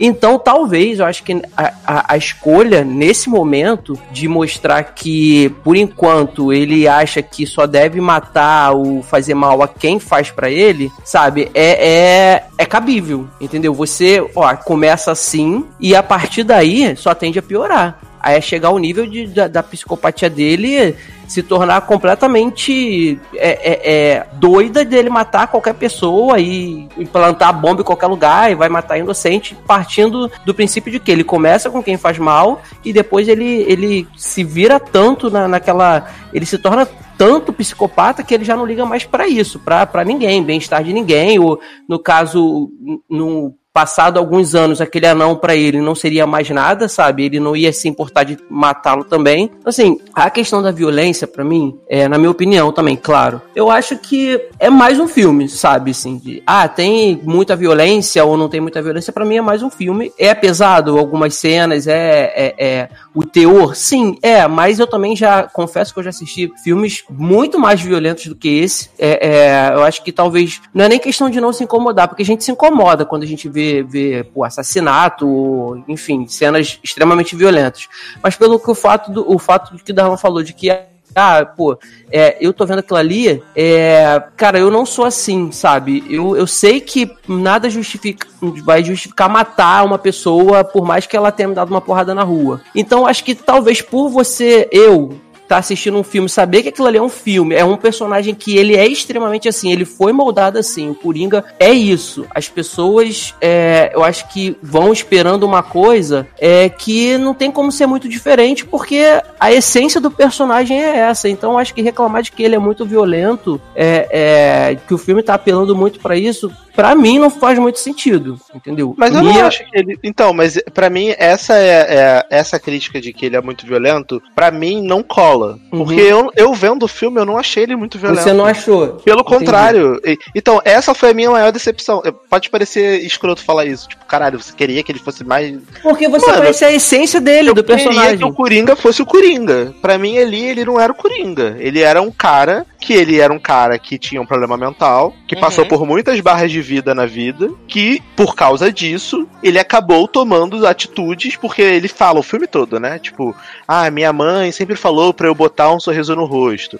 Uhum. Qualquer situação. Aí, na- aí quando o cara chama ele lá na salinha pra falar: Ah, você vai ter que devolver a placa que deram na cara dele, você vai ter que devolver a placa, ou então eu vou te contar do seu salário. Aí ele tá lá com um sorriso no rosto e depois corta pra ele socando lixo no beco. Aí. é, mostra, aí eles vão mostrando de uma forma como assim, tá vendo? Ele tá tentando se adequar, ele tá tentando se ajustar, só que todo mundo é muito filha da puta com ele sempre. Então, mesmo que ele quisesse ser uma pessoa boa, ele não consegue porque a sociedade é má. A sociedade é escrota com ele. A Uhum. vida é escrota com ele. E como ele já é uma pessoa que tem um problema mental, ele tá mais suscetível a isso. Então, assim, a forma É. como o roteiro foi fazendo isso com ele, eu achei pobre. Eu achei que foi errada. Porque é a mesma coisa que você disser pra uma pessoa que hoje tem um problema mental, vai, uma pessoa que tem algum tipo de dificuldade cognitiva ou algo, algum tipo, que se alguém ficar fazendo bullying com ela ou fazer alguma coisa errada, o que é super errado, que ela tem o direito de pegar uma arma e dar um headshot nessa pessoa. Pelo menos essa foi a mensagem que o filme me passou.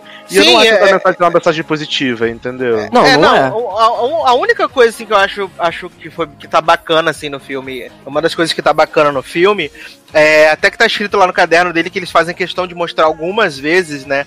Que é as pessoas tendem a querer que pessoas com distúrbios mentais sejam normais. Uhum. né? E, e, e acho que é isso que, que ele também. é, Parece que o Todd Phillips tenta mostrar ao longo do filme, né? Que na verdade, o cara que é doente mental, ele. A, a- sociedade em si tá tão doente que é normal ser comparado a esse tipo de pessoa, sabe? Aham. E acho que a, a grande representação nesse filme de, de quão escrota uma pessoa é, é o Thomas Wayne, né? Sim. O Thomas Wayne, ele é a representação da escrotidão e da podridão dessa cidade, porque ele chama as pessoas que moram em Gotham de palhaças, né? Ele, ele tá o tempo todo lá, quando ele encontra com, com o Arthur, né, no banheiro lá, que o Arthur vai tirar é, a satisfação de ser filho dele ou não, em nenhum momento ele é empático com o cara, sabe? Ele só quer se livrar daquilo ali o mais rápido possível e da forma mais escrota e violenta possível. Ele agride o cara, sabe? Ele, não, ele não para pra dialogar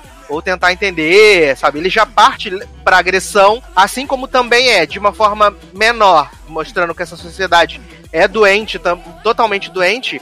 É tipo, quando ele tá lá no ônibus voltando do trabalho, que aí o menininho tá lá mexendo com ele, aí ele fica fazendo as graças e tal, e aí a, a mulher já dá um corte nele direto, ele começa a rir, né? E aí ele dá coisa pra ela, mas antes de ele dar o papel pra ela, tipo, ela já tá super julgando ele, Verdade. falando mal dele, que vai fazer e acontecer, e ela só fica um pouco, abaixa a bolinha um pouquinho quando ele mostra o papel assim, já, eu tenho Eu tenho um eu tenho distúrbio, problema é. mental, tal, não sei o quê. E isso é a mesma coisa com a galera no metrô, que ele fica tentando é, dar o, o papelzinho lá porque ele tá rindo e, tipo, tá na cara dele que ele tá sofrendo. Sim, ele não tem- queria tá fazendo Existem, aquilo. existem du- dois tipos de risada. A risada dele normal, quando ele quer rir de alguma coisa, e essa risada, que é quando acontecem coisas que tá fora do controle dele, sabe? Qual é o caso da mulher do metrô, o caso da mulher do, no, no, no ônibus. Ele é uma risada de sofrimento. Ele chora, ele começa a tossir, porque ele não consegue controlar, sabe? É, é- é completamente diferente do- da, da risada que ele dá, por exemplo, quando ele tá lá na, naquele show de stand-up comedy. Que é, tu vê que a risada dele é, é normal, vamos dizer assim, sabe? Que é a risada que ele quer dar porque ele tá achando uma coisa engraçada. Não essa risada sofrível que ele, ele dá, inclusive com a, com a menina lá do. com a, a, a assistente social que pergunta a ele, ele começa a tossir e faz isso, né? Aham. Não, eu concordo com vocês em relação a esse ponto da, da, da risada. E, e- e, assim, uma coisa que pra mim, pelo menos, é inegável é o quanto o ator, o Joaquim Fênix, tá bom nesse filme. Eu não tenho. E se entregou, né, cara? Honestamente, eu acho que se alguém disser que esse cara não tá bem nesse filme, que esse cara não merece uma indicação a qualquer coisa, essa pessoa é, tem que ser muito hater pra dizer isso, porque ele tá top. Eu não tenho como dizer que não é. Mas, mas, eu acho também que o, o, a forma como o roteiro vai criando a personalidade do, do Arthur foi é, não preguiçosa, porque eu não quero ser também é, falar uma palavra tão forte Básica, aqui. né? Acho que básica. É, mas é básica, mas acaba que, por, por ser básica, eles ficam se prendendo a algumas muletas. Por exemplo, vou dar um exemplo prático. A risada dele, esse problema que ele tem, é um problema que realmente é desesperador. Você vendo no filme, você fica incomodado, falando assim, caralho, ele vai se meter em problema de novo porque ele tá rindo de novo numa situação merda. E aí o que acontece? Ele vai lá, arruma o problema e apanha, nananã. Na parada do, do, do stand-up,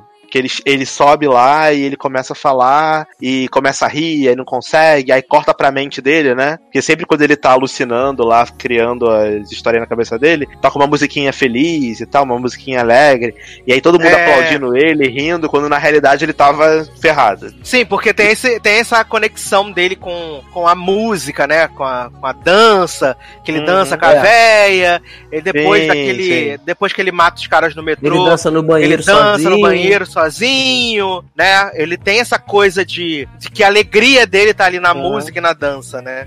Mas uma coisa que eu achei bacana, assim, da construção do personagem, que apesar de pra mim ter sido um pouco pobre, foi o fato de dele ter dado clique na cabeça dele quando ele, um, quando ele começa a parar de tomar os remédios, porque acaba lá a ciência social e tal, e aí ele começa a sentir coisas novas, né, porque ele não tá tomando remédio, e aí Uhum. ele começa, essa, essa faceta dele mais violenta começa a vir à tona, né, pelo menos é isso que o filme passa, que é quando ele para de tomar o remédio, ele come... tanto ele começa a andar mais reto. Eu até comentei com a Erika, falei assim, cara, Erika, ele parou, ele começou a andar reto direito do nada. Como, por que isso? É, Depois e eu também- falei, ah, não, essa- é porque ele parou tem- de tomar remédio, deve ser isso. Não, depois que, você, depois que você concluir, eu até queria falar também essa parte aí da atuação dele, mas conclui aí. É, não, tem essa Não, coisa, tem essa coisa real do gestual dele, É. que dá que dá uma mudada, porque Muda realmente completamente. porque ele para de tomar os remédios porque a, a, a cidade não tem mais como bancar, né? O Uhum. tratamento. E além disso, também pode ser, não, não tenho certeza, né? Que acho que fica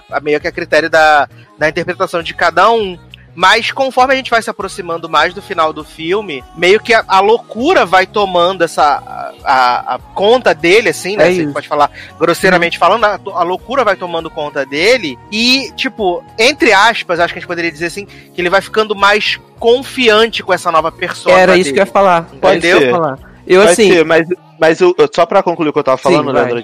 antes, de você falar, Uhum. Mas o que eu achei que foi interessante foi o fato dele sempre se sentir é, invisível, né? O filme todo, Uhum. tanto que quando ele tá alucinando vendo televisão, ele se vê lá na plateia, na televisão, com o Robert De Niro, blá blá blá. E aí quando ele mata os caras no metrô.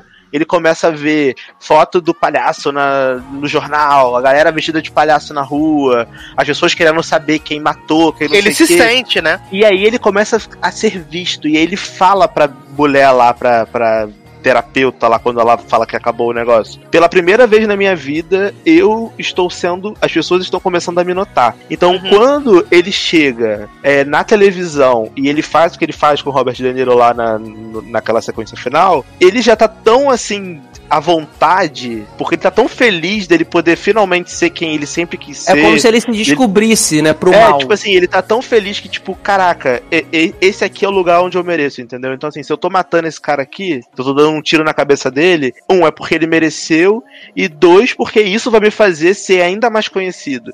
E aí, quando ele sai de lá e a galera tira ele, faz a Zendaya, né? Give it up, you, que a galera Ah, pega é. ele, assim, todo mundo, faz a a euforia. Que aí coloca ele no, no carro lá, aí fica os incel lá, tudo gritando, é, Joker, Joker! E aí ele é isso, porra, sou muito fica mesmo, tomar no cu, vou ficar. Vou ser Arlequina pra sempre, não sei o quê. E aí ele se vê, se realiza, ele fala, é isso que eu quero. Eu nasci É. pra isso. Então, assim, a forma como eles constroem isso, constroem isso, eu achei legal, assim. Do, Sim, da, do- e- do- de uma visão narrativa da, da Eu- coisa, né? Eu, assim, essa parte que você falou, que tem os momentos que ele ele anda, passa a andar ereto e tal, é, coincide mesmo com a parte de parou de tomar o remédio porque acabou o financiamento do governo e ele ficou sem. Mas é, é impressionante como o ator consegue transitar, sabe, nesses dois tipos de. de porque é como se fossem. du- é como se fosse, não. São duas pessoas ali em um, em uma, sabe? Ele tem, ele tem o problema de que quando ele tá, ele tá né, nessa situação de que ele não tem o controle, como eu falei antes, no metrô, lá no ônibus, ele, ele é encurvado, ele não, ele não é senhor de si, sabe? Ele sobe aquela escada daquele jeito, quase morrendo, e quando ele começa a se despertar é, é, pra, pra, vamos dizer assim, pra maldade que existe dentro dele, pra psicopatia que existe dentro dele, ele se torna muito senhor dele, sabe? A cena do tiro, quando ele mata a primeira vez alguém, é primeiro é, são os caras, são três caras dentro do metrô, né? Então a primeira, a primeira, o primeiro disparo ele dá deitado é como se fosse uma reação, né? Ele dá pá, pá e mata os caras, acabou. É, porque não, mas, mas não é, não é de propósito. Não, não é, é uma reação. Ele tá, ele tá tomando muita porrada ali. Até então, eu não imaginaria que ele estaria com a arma. E aí ele meio que levanta assim, bota a arma e pum, dispara e mata o cara. Mas o terceiro e último, o cara que o cara toma um tiro e sai correndo, quando ele para na, na subida da escada do metrô para dar o tiro no cara, você vê que aquele, aquele homem franzino, encurvado, com medo de viver, ele tá Cara, ele tá alto, ereto e ele, ereto, e ele vai e aponta e pum, dá um tiro certeiro. E isso acontece em, em, diversos momentos depois dessa sequência que é o gatilho dele, esse disparo, sabe? A cena lá com o Robert De Niro no final é a mesma coisa. Ele entra no, no, Quando ele tá no camarim, ele já sabe o que ele quer fazer. Mas ele ainda tá como se fosse aquela insegurançazinha e tudo, até quando ele chega e fala assim: Você pode me introduzir como Joker? Ali você começa a ver ele mudando, e quando ele entra no palco, que ele faz aquilo de beijar a senhora e tudo, você vê uma outra pessoa, ele senta com a perna cruzada, com os braços abertos, tipo, eu sou o senhor de mim, sabe? E o ator, ele transita muito bem, sabe? Nesse, nessas duas vertentes do, do, do Arthur, né? Arthur Coringa, barra Coringa. Uhum. Aliás, eu queria até falar dessa, dessa, justamente dessa parte do final, né? Que ele vai lá no, no Late Show do Robert De Niro, que é muito foda. É muito foda, de verdade. Quando ele entra lá e tudo que ele vai falando, de tipo, você não me trouxe aqui porque eu sou engraçado, você trouxe aqui porque você queria debochar de mim. É. Você queria que todo mundo risse de mim. Você acha que eu, você acha que eu sou uma piada. E isso é, tipo, uma parada muito real, sabe? Da, das pessoas que são ridicularizadas hoje em dia. São uhum. as paradas das redes sociais como elas são expostas, né, muitas vezes ao ridículo. E, tipo, é. Até porque quando ele se sente, tipo, ultrajado quando ele. Ainda quando ele tá em casa lá, que fala assim: ah, a gente vai, achou um vídeo que é muito engraçado, mas na verdade não era para ser. E aí eles botam o vídeo dele lá na casa de stand-up, e aí bota uhum. de novo, bota de novo, bota de novo, o pessoal rindo, rindo do fracasso dele, rindo da, da derrota dele, Sim. sabe? E ali, cara, ele já tá completamente tipo assim: ah, é, vocês querem rir então? Vou dar um motivo para vocês rirem uhum. de verdade, então, sabe? É muito foda. Muito, muito foda.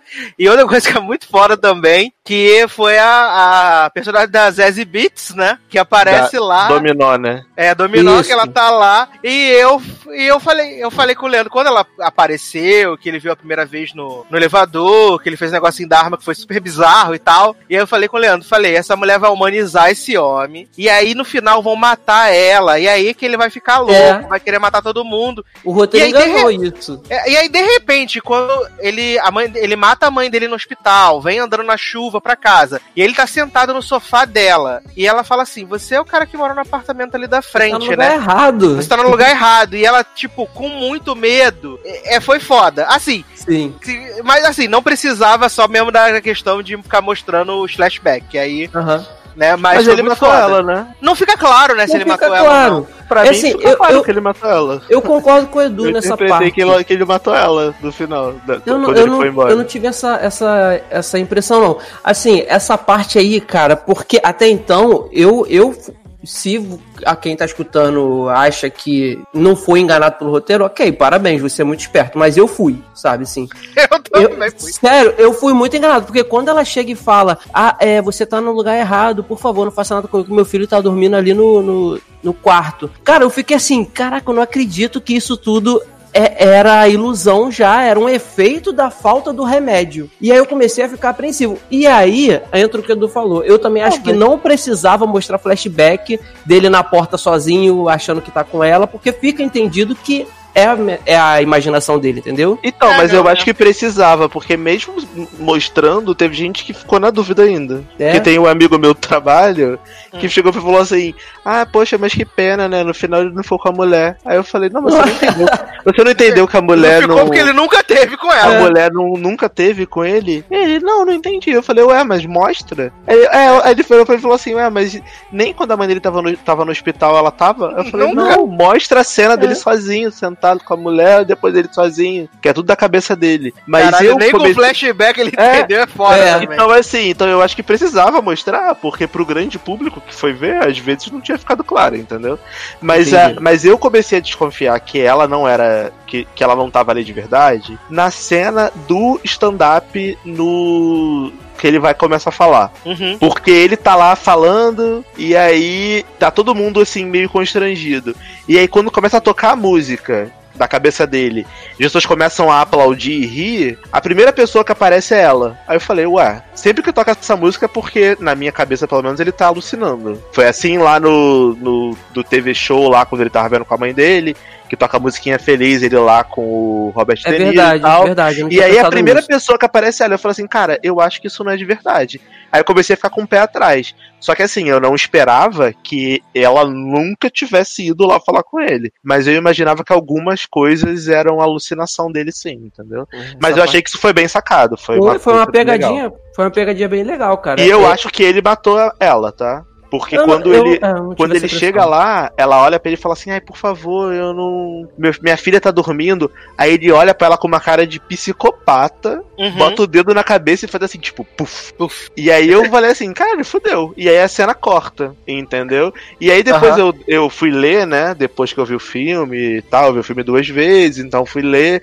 E aí as pessoas estavam dizendo que a filha dela, porque aparentemente a, a Erika até comentou isso comigo também, em off, falou assim, cara, aparentemente a Warner tá procurando uma atriz negra pra ser a mulher gato do Robert Pattinson. E aí eu falei assim, cara, será que eles vão querer linkar que nessa noite que o Coringa, né? Coringa Rises, tipo, o Batman virou Batman porque o, o- pai dele morreu. Sim. E a mulher gato vai virar mulher gato porque a mãe dele também morreu por causa Cara, do Não, mas assim, mas Eu aí não eu. ah, ver mas- ligação. Não, mas Aí eu assim- fiquei meio bolado com isso. Pode ser, é teoria. né? Não, não, não, mas eu acho que não, porque Não, tá, acho o que pessoal não. tá falando que, tipo, esse filme basicamente é um filme sozinho, é só ele e acabou. Duvido, jovem. Duvido. Mas- e o que sucesso que esse filme tá fazendo, o dinheiro que tá arrecadando, eu duvido que a Warner vai virar assim e falar assim: ah, não, vai ser só esse. Duvido. Mas ainda assim, eu não acho que esse universo desse Coringa vai Aham. cruzar com o universo do Eu Batman Robert. Pattinson. Então, Eu mas eu acho que que o universo do Batman pode ser do Dark DC também. Batman Não, Dark. Então, Darlan, assim, igual do eu, Coringa. eu acho que com o sucesso que fez, o, foi que foi inesperado, acho que ninguém esperava isso aí que aconteceu com o filme. Eu acho que pode crescer no, o cifrãozinho lá no, no- nos olhos da- dos- de todo mundo da Warner e vamos tentar fazer mais, sei lá, mais filmes desse gênero com, com outros vilões de Batman ou até com próprio com esse próprio Coringa aí. Mas eu não consigo ver conexão também com o Batman do universo DC Pattinson, Robert Pattinson, entendeu? Eu, eu acredito que não, porque, sei lá, cara, é uma discussão que também eu li muito é a respeito de que, pô, esse Coringa ele tá aí na fase, na base do, sei lá, 35 anos, vamos colocar assim. O Uhum. Batman tinha o quê? 10, 11 ali? Uhum. Então ficaria muito descabido eh, ele ser o vilão com 60 anos, o Batman lá com, sei lá, 25. Mas 20 vocês pouco. estão esquecendo de uma coisa, gente. Hum. O Coringa desse filme, ele foi o início de um movimento. Ele foi a. Ele, ele é. Ele é a- você vê isso ao longo do filme. A partir dali, começou a crescer em Gotham uma sensação de. né, de criminalidade começou a crescer, as pessoas começaram a achar que poderiam fazer tudo, que o crime compensava, etc. E outros Coringas, outras pessoas com cara pintada começaram a surgir. Ele foi Não, só sim, um até- símbolo Não, inicial. sim, até, Então, eu até acho que quem, tiver um até porque Coringa- quem matou a Marta e o Thomas não foi Exato, então assim, Fênix. se, se Uhum. tiver um Coringa no futuro no Batman Dark do Robert Pattinson, pode ser um cara que se inspirou no Joaquim Fênix, Ah, entendeu? Pode ser. Nesse eu caso, sim. E eu acho que concordo. vai ser isso. Eu acho que eles quiseram. O cara que fez esse filme, eu acho que uma coisa que ele fez muito bem foi criar essa sensação de, cara, esse cara aqui, ó, ele foi na televisão, ele deu um headshot no maluco, ele falou mal do Thomas Wayne, ele, ele criou um movimento de pessoas contrárias à ordem. E aí, os, se surgir um Coringa no futuro. Esse cara ele tá só replicando, tá querendo só continuar esse Entendi legado, entendeu? Uhum. Então eu acho que isso vai ser maneiro, porque Gotham, no final do filme, você vê que Gotham virou uma cidade completamente salve quem puder, assim, né? Sim. No já final. tava, já é tava isso. muito abandonada, né? Na questão Sim. de assim, é, o, o Thomas Wayne ele decide se candidatar a prefeito, mas é você vê a disparidade entre classes, que são os ricos que estão ali, tipo, foda-se pobre, não tô nem aí, e os pobres tentando sobreviver e viver numa cidade que tá entregue à criminalidade, à sujeira, porque a, a Gotham tá sujíssima ali.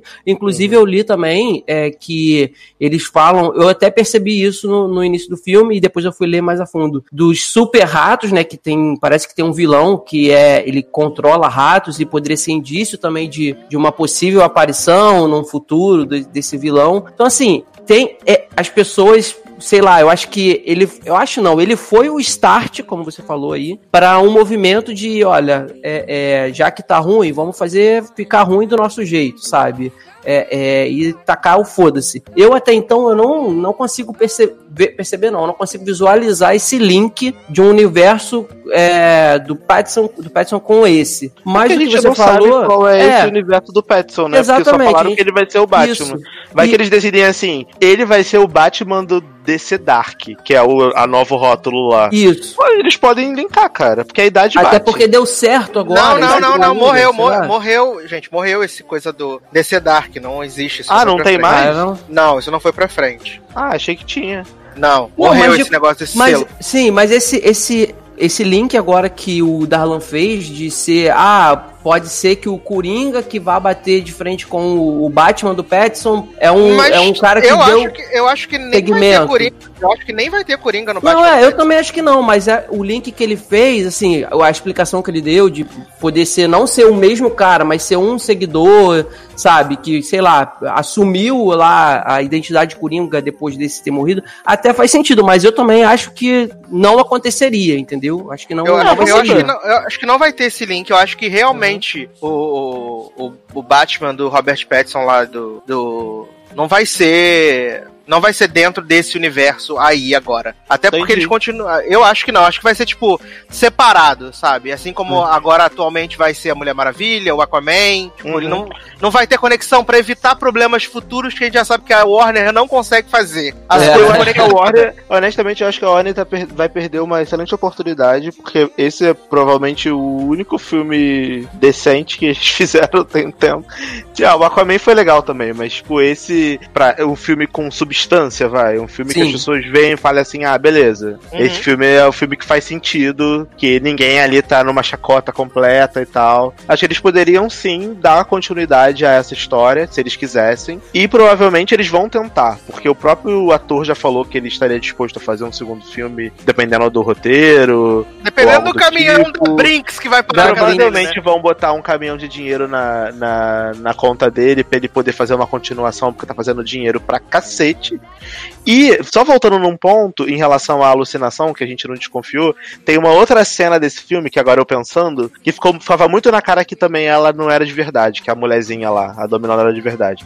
Quando ele tá andando com ela na rua, e aí ele vê o jornal do palhaço com a boca aberta, Ah, e aí fala assim, ah, três caras mortos no metrô, nananã. Aí, ele- aí ela olha e fala assim, eu acho que eles mereceram, eles tiveram o que, que eles mereceram, não sei o quê. verdade. Eu tá acho, que quem fe... eu acho que quem fez isso é um herói. Tipo assim, Uhum. é uma parada que agora, depois que a gente viu o filme, a gente fala assim, cara, era óbvio que, ela, que ele tava alucinando. Verdade, Uma, pe- verdade. uma pessoa não viraria do nada e falaria assim, ah, eu acho que essa pessoa que morreu aí, que eu nem sei quem é, mereceu morrer mesmo. Porque assim, Darlan, na, na, na hora que acontece essa, na hora que acontece essa alucinação, a gente não dá muita atenção pra essa fala dela, porque a gente Aham. acha que tá acontecendo. E depois, quando passa o flashback, o flashback passa sem fala, é só a imagem mostrando. Aí você não, não faz essa ligação. Então. a-? O Toreto, Veloz e Furioso, acabou de sair aqui. de casa. Ouviu o barulho do carro?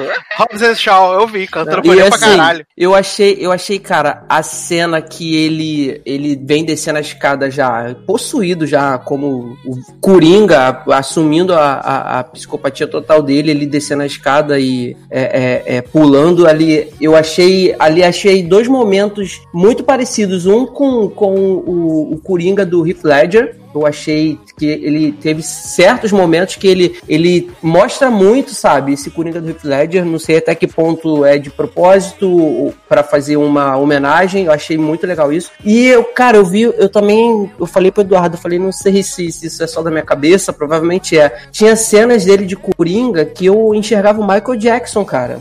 Principalmente dele dançando. Foi só você Aquela- mesmo, né? Deve ter sido. Aí eu ficava olhando assim, eu falei, cara, que, que, que loucura, sabe? Que E essa, doideira. Essa cena da escada que ele vem descendo e ele vem assim, é, é, é um, o ângulo é muito bem filmado, sabe? Assim, a fotografia, cara, eu achei muito sensacional. E contrariando talvez expectativas ou não, eu, eu gostei muito do filme. É, eu fui completamente assim, é, é, é, sabe, sem expectativa nenhuma e eu gostei. Não, não senti problema com roteiros, apesar de que eu entendo todas as pontuações que vocês fizeram, Darlan fez, assim, da questão do roteiro e tal. Eu entendo, acho completamente normal, mas sei lá, eu acho que para mim foi um, a melhor história de origem de, de personagens de HQ contada no cinema para mim, sabe? Então eu acho que por isso eu, eu consigo ver todo o conjunto sem, sem é, enxergo e compreendo falhas, sim, mas eu, eu consigo deixá-las de lado por conta de todo o conjunto que eu assisti, entendeu? Principalmente pela atuação desse homem, o que ele faz com, com o Coringa, cara, que é muito sensacional, muito sensacional. Ô, Dalan, uhum. e o que, que você achou desse rolê aí, quando surgiu o boato, que você já, você já tinha lido o roteiro vazado no Reddit, da, do ah, Coringa ser irmão do. Ah. ser irmão do, do Bruce Wayne, porque o Leandro ele quase infartou do meu eu, lado. Eu acreditei, do jeito que ele matar, falei, não, Eu achei uma chacota isso. O Leandro quase infartou, ele, que? Não pode ser que estão fazendo isso. Não, eu, eu tipo, eu acho que quando, quando ele quando fala quando ele lê a carta, eu fiquei, eu acho que uns 5 minutos para dar assim, jovem, não acredito, não é possível. Eu tava incrédulo de que isso seria iria acontecer, porque eu não li nada. E o Eduardo quieto, não sei se ele já sabia e tal. Aí quando descobre-se que não é, eu falei, ai, que bom, porque eu acho que aí sim, eu acho que para mim seria uma coisa muito ruim do roteiro, entendeu? Mas do jeito que foi, eu gostei. E Bruce Wayne rindo na cara do perigo, aparece um homem maluco botando o dedo na sua boca e você tá tranquilo. tá. E esse homem já devia acabar de coçar o cu, aí mete, mete os dois dedos na boca da criança. Porra, que nojo, misericórdia. Mas assim, pra, pra concluir, né, eu quero só deixar claro, eu não odiei o filme. Eu não achei o filme ruim. Achei um filme ok. Um filme aceitável. É, não, eu é porque acho... hoje em dia, né? Ou você é. gosta, uhum. ou você. Ou você ama, ou você é, odeia. Ou você ama, fala, meu é. Deus, que hino, nunca vi coisa mais incrível. Uhum. Ou você odeia. Não pode ser só assim, gostei. É, eu acho que é um filme que é um filme interessante, é um filme que tentou ir pro... Eu assisti hoje, né? O Rei da Comédia que tem na Amazon Prime, gente, fazendo propaganda da Amazon Prime. Tem o Rei da Comédia na Amazon Prime. Aí eu falei, já que falaram que foi inspirado, vou assistir, né? Aí sentei aqui, tô vendo e, gente, tem cenas que são literalmente iguais. Sim, o pessoal fala ao isso. Coringa. É igual. Então, assim, isso para mim enfraqueceu um pouco, porque eu acho uma coisa você se inspirar. Outra coisa é você fazer exatamente a mesma cena no teu filme. A galera que é nova não vai saber porque não vai ver, né? A, a, a Erika também comentou que tem cenas que é igual a Taxi Driver. Eu não Sim, vou ver Taxi Driver. São os dois filmes que ele se baseou. É, porque assim, Taxi Driver, gente, honestamente, não sou obrigado. Érica, se você estiver ouvindo isso, me desculpa. Eu sei que é um dos meus filmes favoritos, mas eu não consigo. Eu vi um trailer outro dia, falei assim, ah, eu não vou ver isso. Mas, cara, porra, esse do Rei da Comédia, cara, cara, tem cenas exatamente iguais. Então, todas as cenas que eu achava muito legal de enquadro de câmera, a forma como o cara tá fazendo, isso na verdade foi copiado do outro filme. Então, assim, até quando, até, até em que ponto a genialidade do cara que filmou enquadrou, é dele mesmo, sabe? Porque o Rei da Comédia é do Scorsese, né? Sim. E, e o Taxi Driver também. É, então aí eu fiquei meio bolado com isso. Eu falei assim, putz, eu vou até ver o filme de novo pra achar. Aí quando eu vi o filme de novo, reforçou mais ainda o que eu falei, putz, é igual ao Rei da Comédia, exatamente o mesmo enquadramento, exatamente a mesma coisa. E o Rei da Comédia ainda tem o Robert De Niro também. Sim. Sim.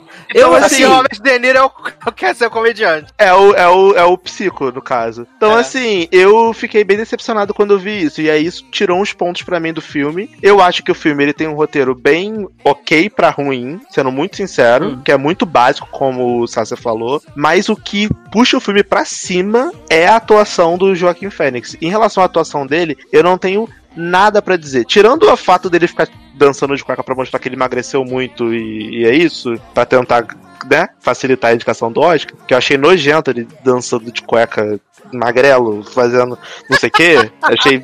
Não precisava. Mas tirando isso, mano, eu acho que ele mandou super bem. E os outros atores também que estão no filme, eu achei que estão todo mundo, tá todo mundo muito bem. Tanto o Thomas Wayne, a mãe dele, a, a, a Dominó lá, que não existia. Todo mundo tá bem. Então, assim, eu não tenho o que reclamar. Eu acho que a direção é uma direção ok. Eu não acho a fotografia bonita. Eu acho a fotografia bem zoada, na verdade. Mas, assim, vamos ver o que vai acontecer, né? Pelo menos, talvez, uma indicação a melhor ator. Talvez eles vão forçar com o melhor roteiro adaptado. Não sei. É, eu, eu, assim, eu confesso que. tipo. Eu confesso que não me incomoda essa questão do dele, dele ter essas referências e se basear, ou no caso, até copiar certos elementos de Taxi Driver e, e, e o Rei da Comédia, por quê? Cara, eu acho legal os diretores mais novos, assim. é, ele é bem mais novo do que o Scorsese. Eu acho legal você ter um, um cara que você. É, quando você tá estudando qualquer coisa, em qualquer profissão, você tá estudando, é o, é o teu espelho, sabe? O cara que você se espelha e tal, que você quer seguir, que você quer usar. Então acho que no cinema, isso é, pra mim, na minha humilde opinião, isso é bacana, quando você é,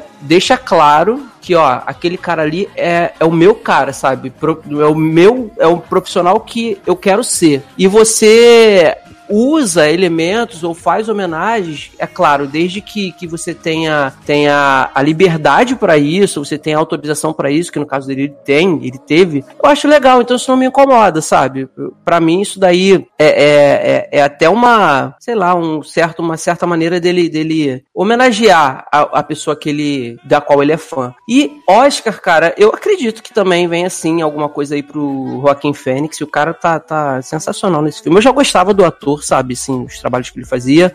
Ele emagreceu pra caraca mesmo, sabe? A, a atuação dele, as risadas que ele faz, os dois tipos de, de tom de risada que ele faz, é, ele mostra o, Coringa, a loucura do Coringa no, no rosto dele, sabe? Então eu acredito que venha outras categorias, pode ser que venha, sei lá, fotografia, é, Maquiagem, roteiro, velho. É, roteiro adaptado, coisas pode assim. ser, entendeu? Por, Assim, mas por exemplo, ele emagreceu pra caramba, mas ele precisava emagrecer pra fazer esse filme? Não. Ele emagreceu porque ele queria mostrar Entra que mais ele teve- no- ele é, te- Não, ele queria mostrar que ele teve uma transformação corporal e aí isso iria acrescentar talvez na como ele ia aparecer na tela e ia facilitar talvez uma indicação pra ele de É, melhor ser, ator. entendeu? Então assim, beleza, ele emagreceu pra caramba, mas ninguém pediu pra ele emagrecer, ele emagreceu porque ele quis, entendeu? Então assim, ele poderia ser um coringa normal, uma tipo, pessoa o Heath Ledger foi um Coringa normal, Exato, não ele não precisava estar, tipo, com 30 quilos pra É. fazer o Coringa. Entendi. Ele fez é, foi a escolha dele, né? É. Então, assim, ah, a-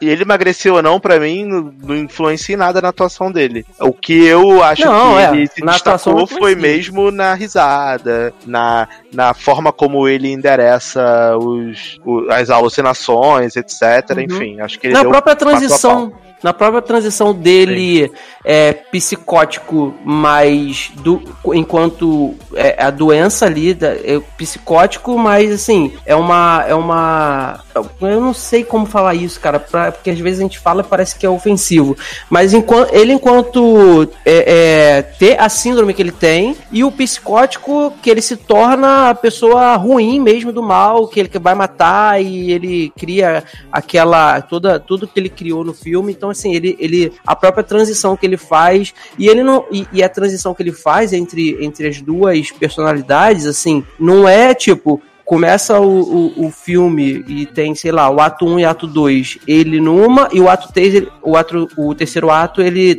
ele passa para outra. Não, ele faz essa transição é o tempo todo, ele vai e vem e volta e vai de novo, até no final, quando ele vai lá fazer o que ele faz com o Robert De Niro lá, é- ele tá de vez numa só, entendeu? Então, assim, ele tem essa habilidade de não, não ser, não começar com uma coisa e, e acabar em outra. Não, ele, ele vai durante o filme todo fazendo essas idas e vindas de personalidade. E isso, isso é muito louvável. Você ver um ator conseguir lidar com isso sem precisar só se, se se apoiar, como o Darlan falou, ou numa, numa mudança corporal, ou num- numa maquiagem completamente diferenciada. Isso aí é, é bem, é bem interessante você ver isso na esses quesitos, esses adereços na, na atuação de um, de um ator, né? É isso. É isso, né? É isso. Amém. Então tá aí, falamos de Coringa, esse, né, esse palhaço maravilhoso assassino. Que é. Sabe, mas conta pra gente, por que, que você tirou dois pontos? Que... Garoto! Ah, tá, tá, quem quiser saber porque eu tirei dois pontos, tá aqui no programa. Ah, é. Ai, ai, gente. Ai, ai. Mas vamos então aqui pra reta final desse podcast, então, pra gente poder. Olha, vocês não existem, gente. Vamos aqui rapidamente passar aqui por uns comentários das últimas edições desse Opa. podcast. Promessas sendo cumpridas, hein? Então, né, como aqui o Lannister sempre paga suas dívidas, vamos lá, né? Lá voltar no passado, na nossa edição maravilhosa, 188, a gente fez a continuação das séries da Fall Season, o menino Bruno Pereira falou que o fim do mundo ia ser que nem Westworld, e o pior, ele assistiu os oito episódios de Love Alarm por minha causa. Olha aí. Influencer Eduardo Sa Sasser do site logado. tá? E aí eu perguntei por que que ele fez, né, isso de assistir Love Alarm. Aí ele falou que agora a gente vai assistir a segunda temporada junto. Tá bom. Então. Misericórdia. E ele falou que nós somos ótimos em fazer as pessoas se sentir queridas. Beijos. Ah, que bom. E Muito tem o Lenon acessível. também, né? Dá um anjo, dá um anjo pra eles. Né, É. alguém dá o anjo pra ele. Mas tem o Lenon também, que comentou logo embaixo, né? Dizendo que já foi divertido assistir as promos, imagina assistindo os pilotos, né? Mal ele sabia o desespero que ia ser ver essas porcarias Já que a gente sabe, viu. já sabe, já sabe que é uma bosta. Ah, é. Pois é. E ele não sabia também que tinha promo escondida na internet de Zoe, que eu não sei o que, que é. Mas achei, mas achei e gostei tanto. Que bom pra você, né? Fico feliz. Mas a, É. gente tá, a gente tá animado com essa promo do Zoe Extraordinary Playlist. Ah, sim. Essa aí Ah, nem- é- ninguém é a assistiu. musical? é a musical. Ah, legal. Isso. Essa daí parece que vai ser boa mesmo. Agora, aqui o, o Luiz Felipe, ele fala de, né, que ele tava animado pra Almost Family, Mixedes e Bob Abishola. A gente, Agora Cara, já não acho- sabemos mais, né? É, agora já não dava saber tanto. Se bem que no, no- na, na última edição aí do nosso... Eu acho que vai sair junto com essa, que o Eduardo fala que melhora o, a partir do segundo episódio aí de Bob Hearts Abishola. Ah, mas a terceira é um lixo, eu Ah, assisti. já já Não, eu, assistiu o eu, terceiro? amo, eu amo o tombo de Sassi dizendo Bob a bichola já era as queridinhas junto com Carol Second Act. Porra, tombo de todo mundo, o Darlan, de todo mundo. Todas, bom, todas bombadíssimas. É, o menino Charles Xavier falou que Zanon estava mentindo porque ninguém gostava de Unique em Glee Project. Boom, tá? Isso é verdade, ninguém gostava mesmo. Sorry. Um. Uma barra, tá vendo? É, aqui no podcast 190, né, onde a gente falou de Unbelievable Island, Crush Altura e Opa. adjacências, também tivemos aqui comentário do menino Anderson Luiz, que falou que terminou Unbelievable veio correndo, né, ouvir a gente. É, falou que gostou de It capítulo 2, não achou tão cansativo como a gente, e também ficou frustrado com o Leandro, porque... Com, com o Leandro não, ficou frustrado Não, ah, como tá. o Leandro. Porque o, Penny, o Penis Wise, né, mostrou sua verdadeira face. Eu achei É. bem chacota aquele final, gente. Sim. Não, achei que chacota verdade. esse filme em si. É uma Eita chacota. porra. Ah, eu não quero mais comentar sobre esse filme, que cada vez que eu comento diminui mais meio ponto. Daqui a pouco ele tá com zero. Tá igual o Taylor, então. É. É, o Marcelo falou: BH902 não foi muito cretina, mas simpatizei com os velhos. The Island parece ser a chacota máxima. Parece não, tempos. é. Na verdade, é, tá? Sorry. Alex Tavares, olá pessoal. Depois de muito tempo achei Unbelievable bem interessante. Tem que assistir, porque é realmente boa. E Island chacotíssima também. Bernardo, adorei Unbelievable, melhores produções da Netflix. Conheci, conheci graças às sugestões dos stories do Sasser. Beijos, Aí. influencer. A paz. É, e aí ele falou que só ficam falando de vis-a-vis por causa da Nairobi. Que eu não faço ideia de quem seja, mas imagino que seja por causa da Casa de Papel, né? Ai, quem aguenta essa bosta?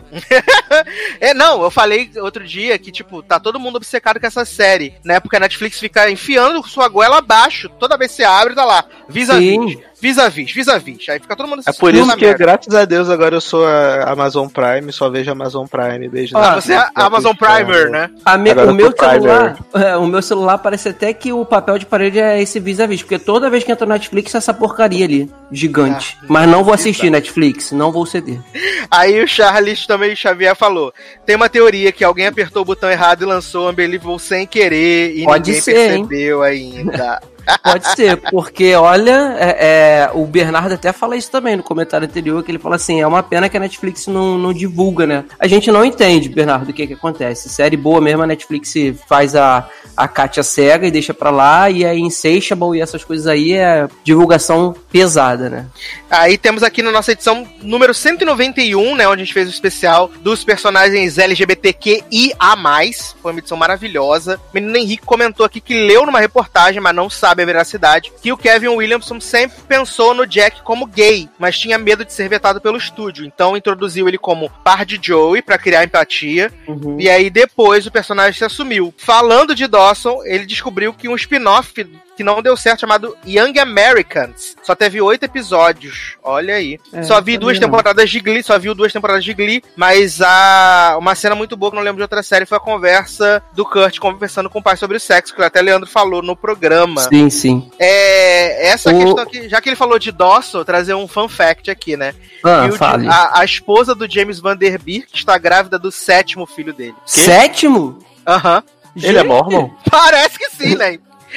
Sete filhos, viado. Gente. Misericórdia. Agora, o Tem um Sasuke. comentário muito bom aqui também nesse podcast do Darlan Generoso. Ah, sim.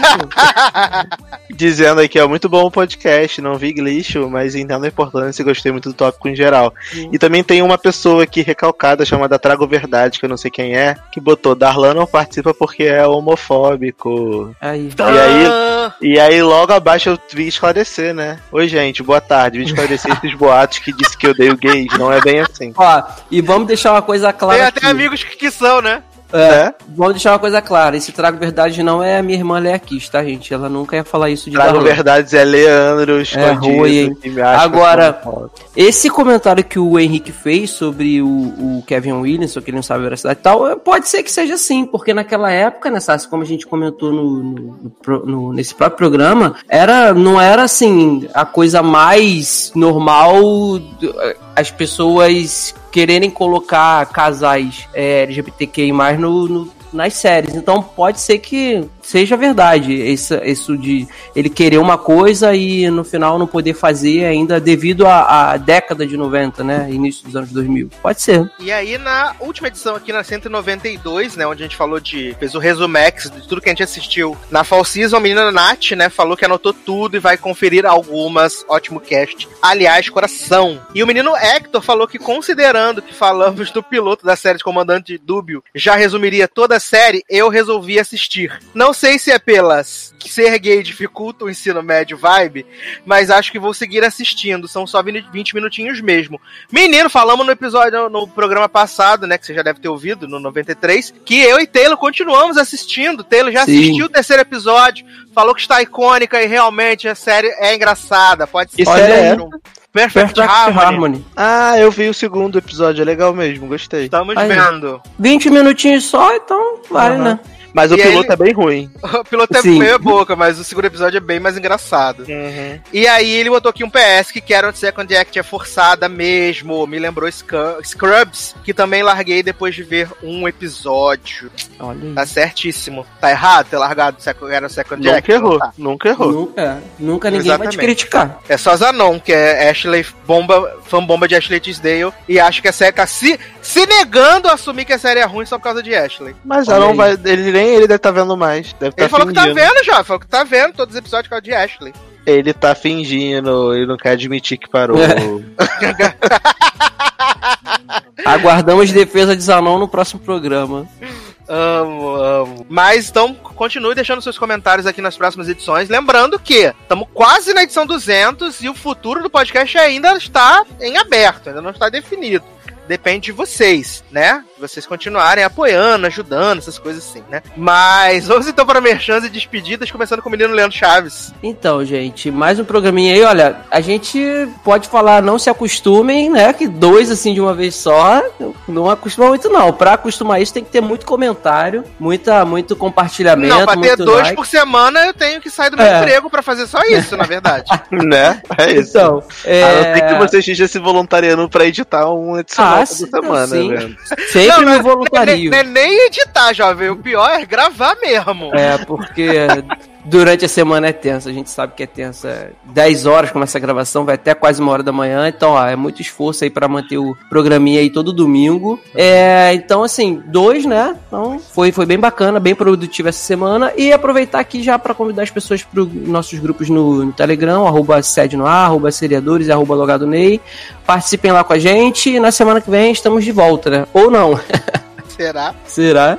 E aí, Darlan Generoso, merchans e despedidos. Então, obrigado aí por ouvirem até o final esse programa. Comentem. Entrem lá nos nossos grupos do Telegram. Obrigado, Sácia e Leandro, por gravar num, num horário aceitável pra mim. Acess- acessível, né? É, disponha. Sim. É, espero que vocês tenham gostado, espero que vocês não me odeiem. Espero que os fanbombas de Coringa entendam as minhas críticas e não venham me xingar nos comentários. Porque hoje em dia, qualquer coisa que a gente fale que, que não gostou, as pessoas já ficam chateadas, né? Levam pro pessoal, então não leve Bloqueia e para de gente. seguir, né? É, não leve pro pessoal, gente. É só a minha opinião de merda, você não é obrigado a concordar, tá bom? Isso aí. Fico feliz Olha que você tenha a sua opinião e aí a gente consegue seguir Dialogar. vivendo a nossa vida e dialogar. Mas pra quem quiser me seguir nas redes, arroba Generosoide, tô muito animado em Cote Kratos, é... Facebook, Darlan Generoso, Twitter Generosoide também. Tá bom? Tô lá no logado, é, tem, tem post aí todo dia no logado, né? Só entrar lá pra ler.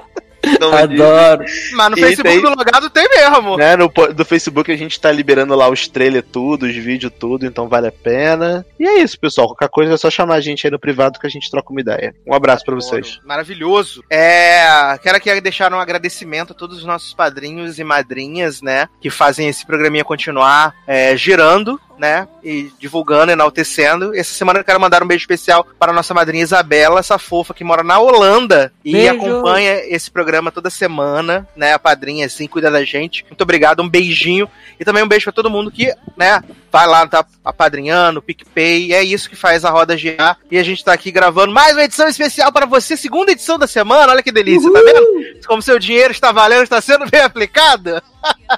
É, Mais uma promessa cumprida, né, Sassi?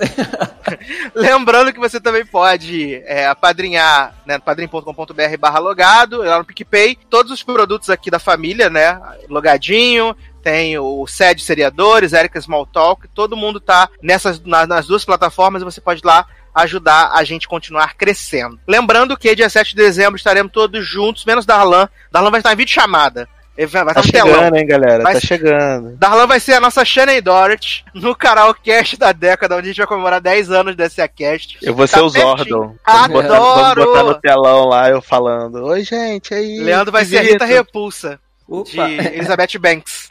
É, dia 7 de dezembro, lá no Campai Karaokê, tem o link aqui no post para você confirmar sua presença no evento, tá bom? Muito importante isso, pra gente poder ter uma ideia de quantas pessoas vão estar por lá. Então, acho que são só esses recadinhos da paróquia, tá bom? Então, é isso, meus queridos. Lembrando que na próxima semana, próxima edição, a gente vai falar de Nancy Drew, vai falar de Touch Reasons Why, que eu prometi, promessa é Ah, dívida, e outras cositas más, tá bom? Então é isso, meus queridos. Um grande abraço, até a próxima e tchau. Tchau, galera.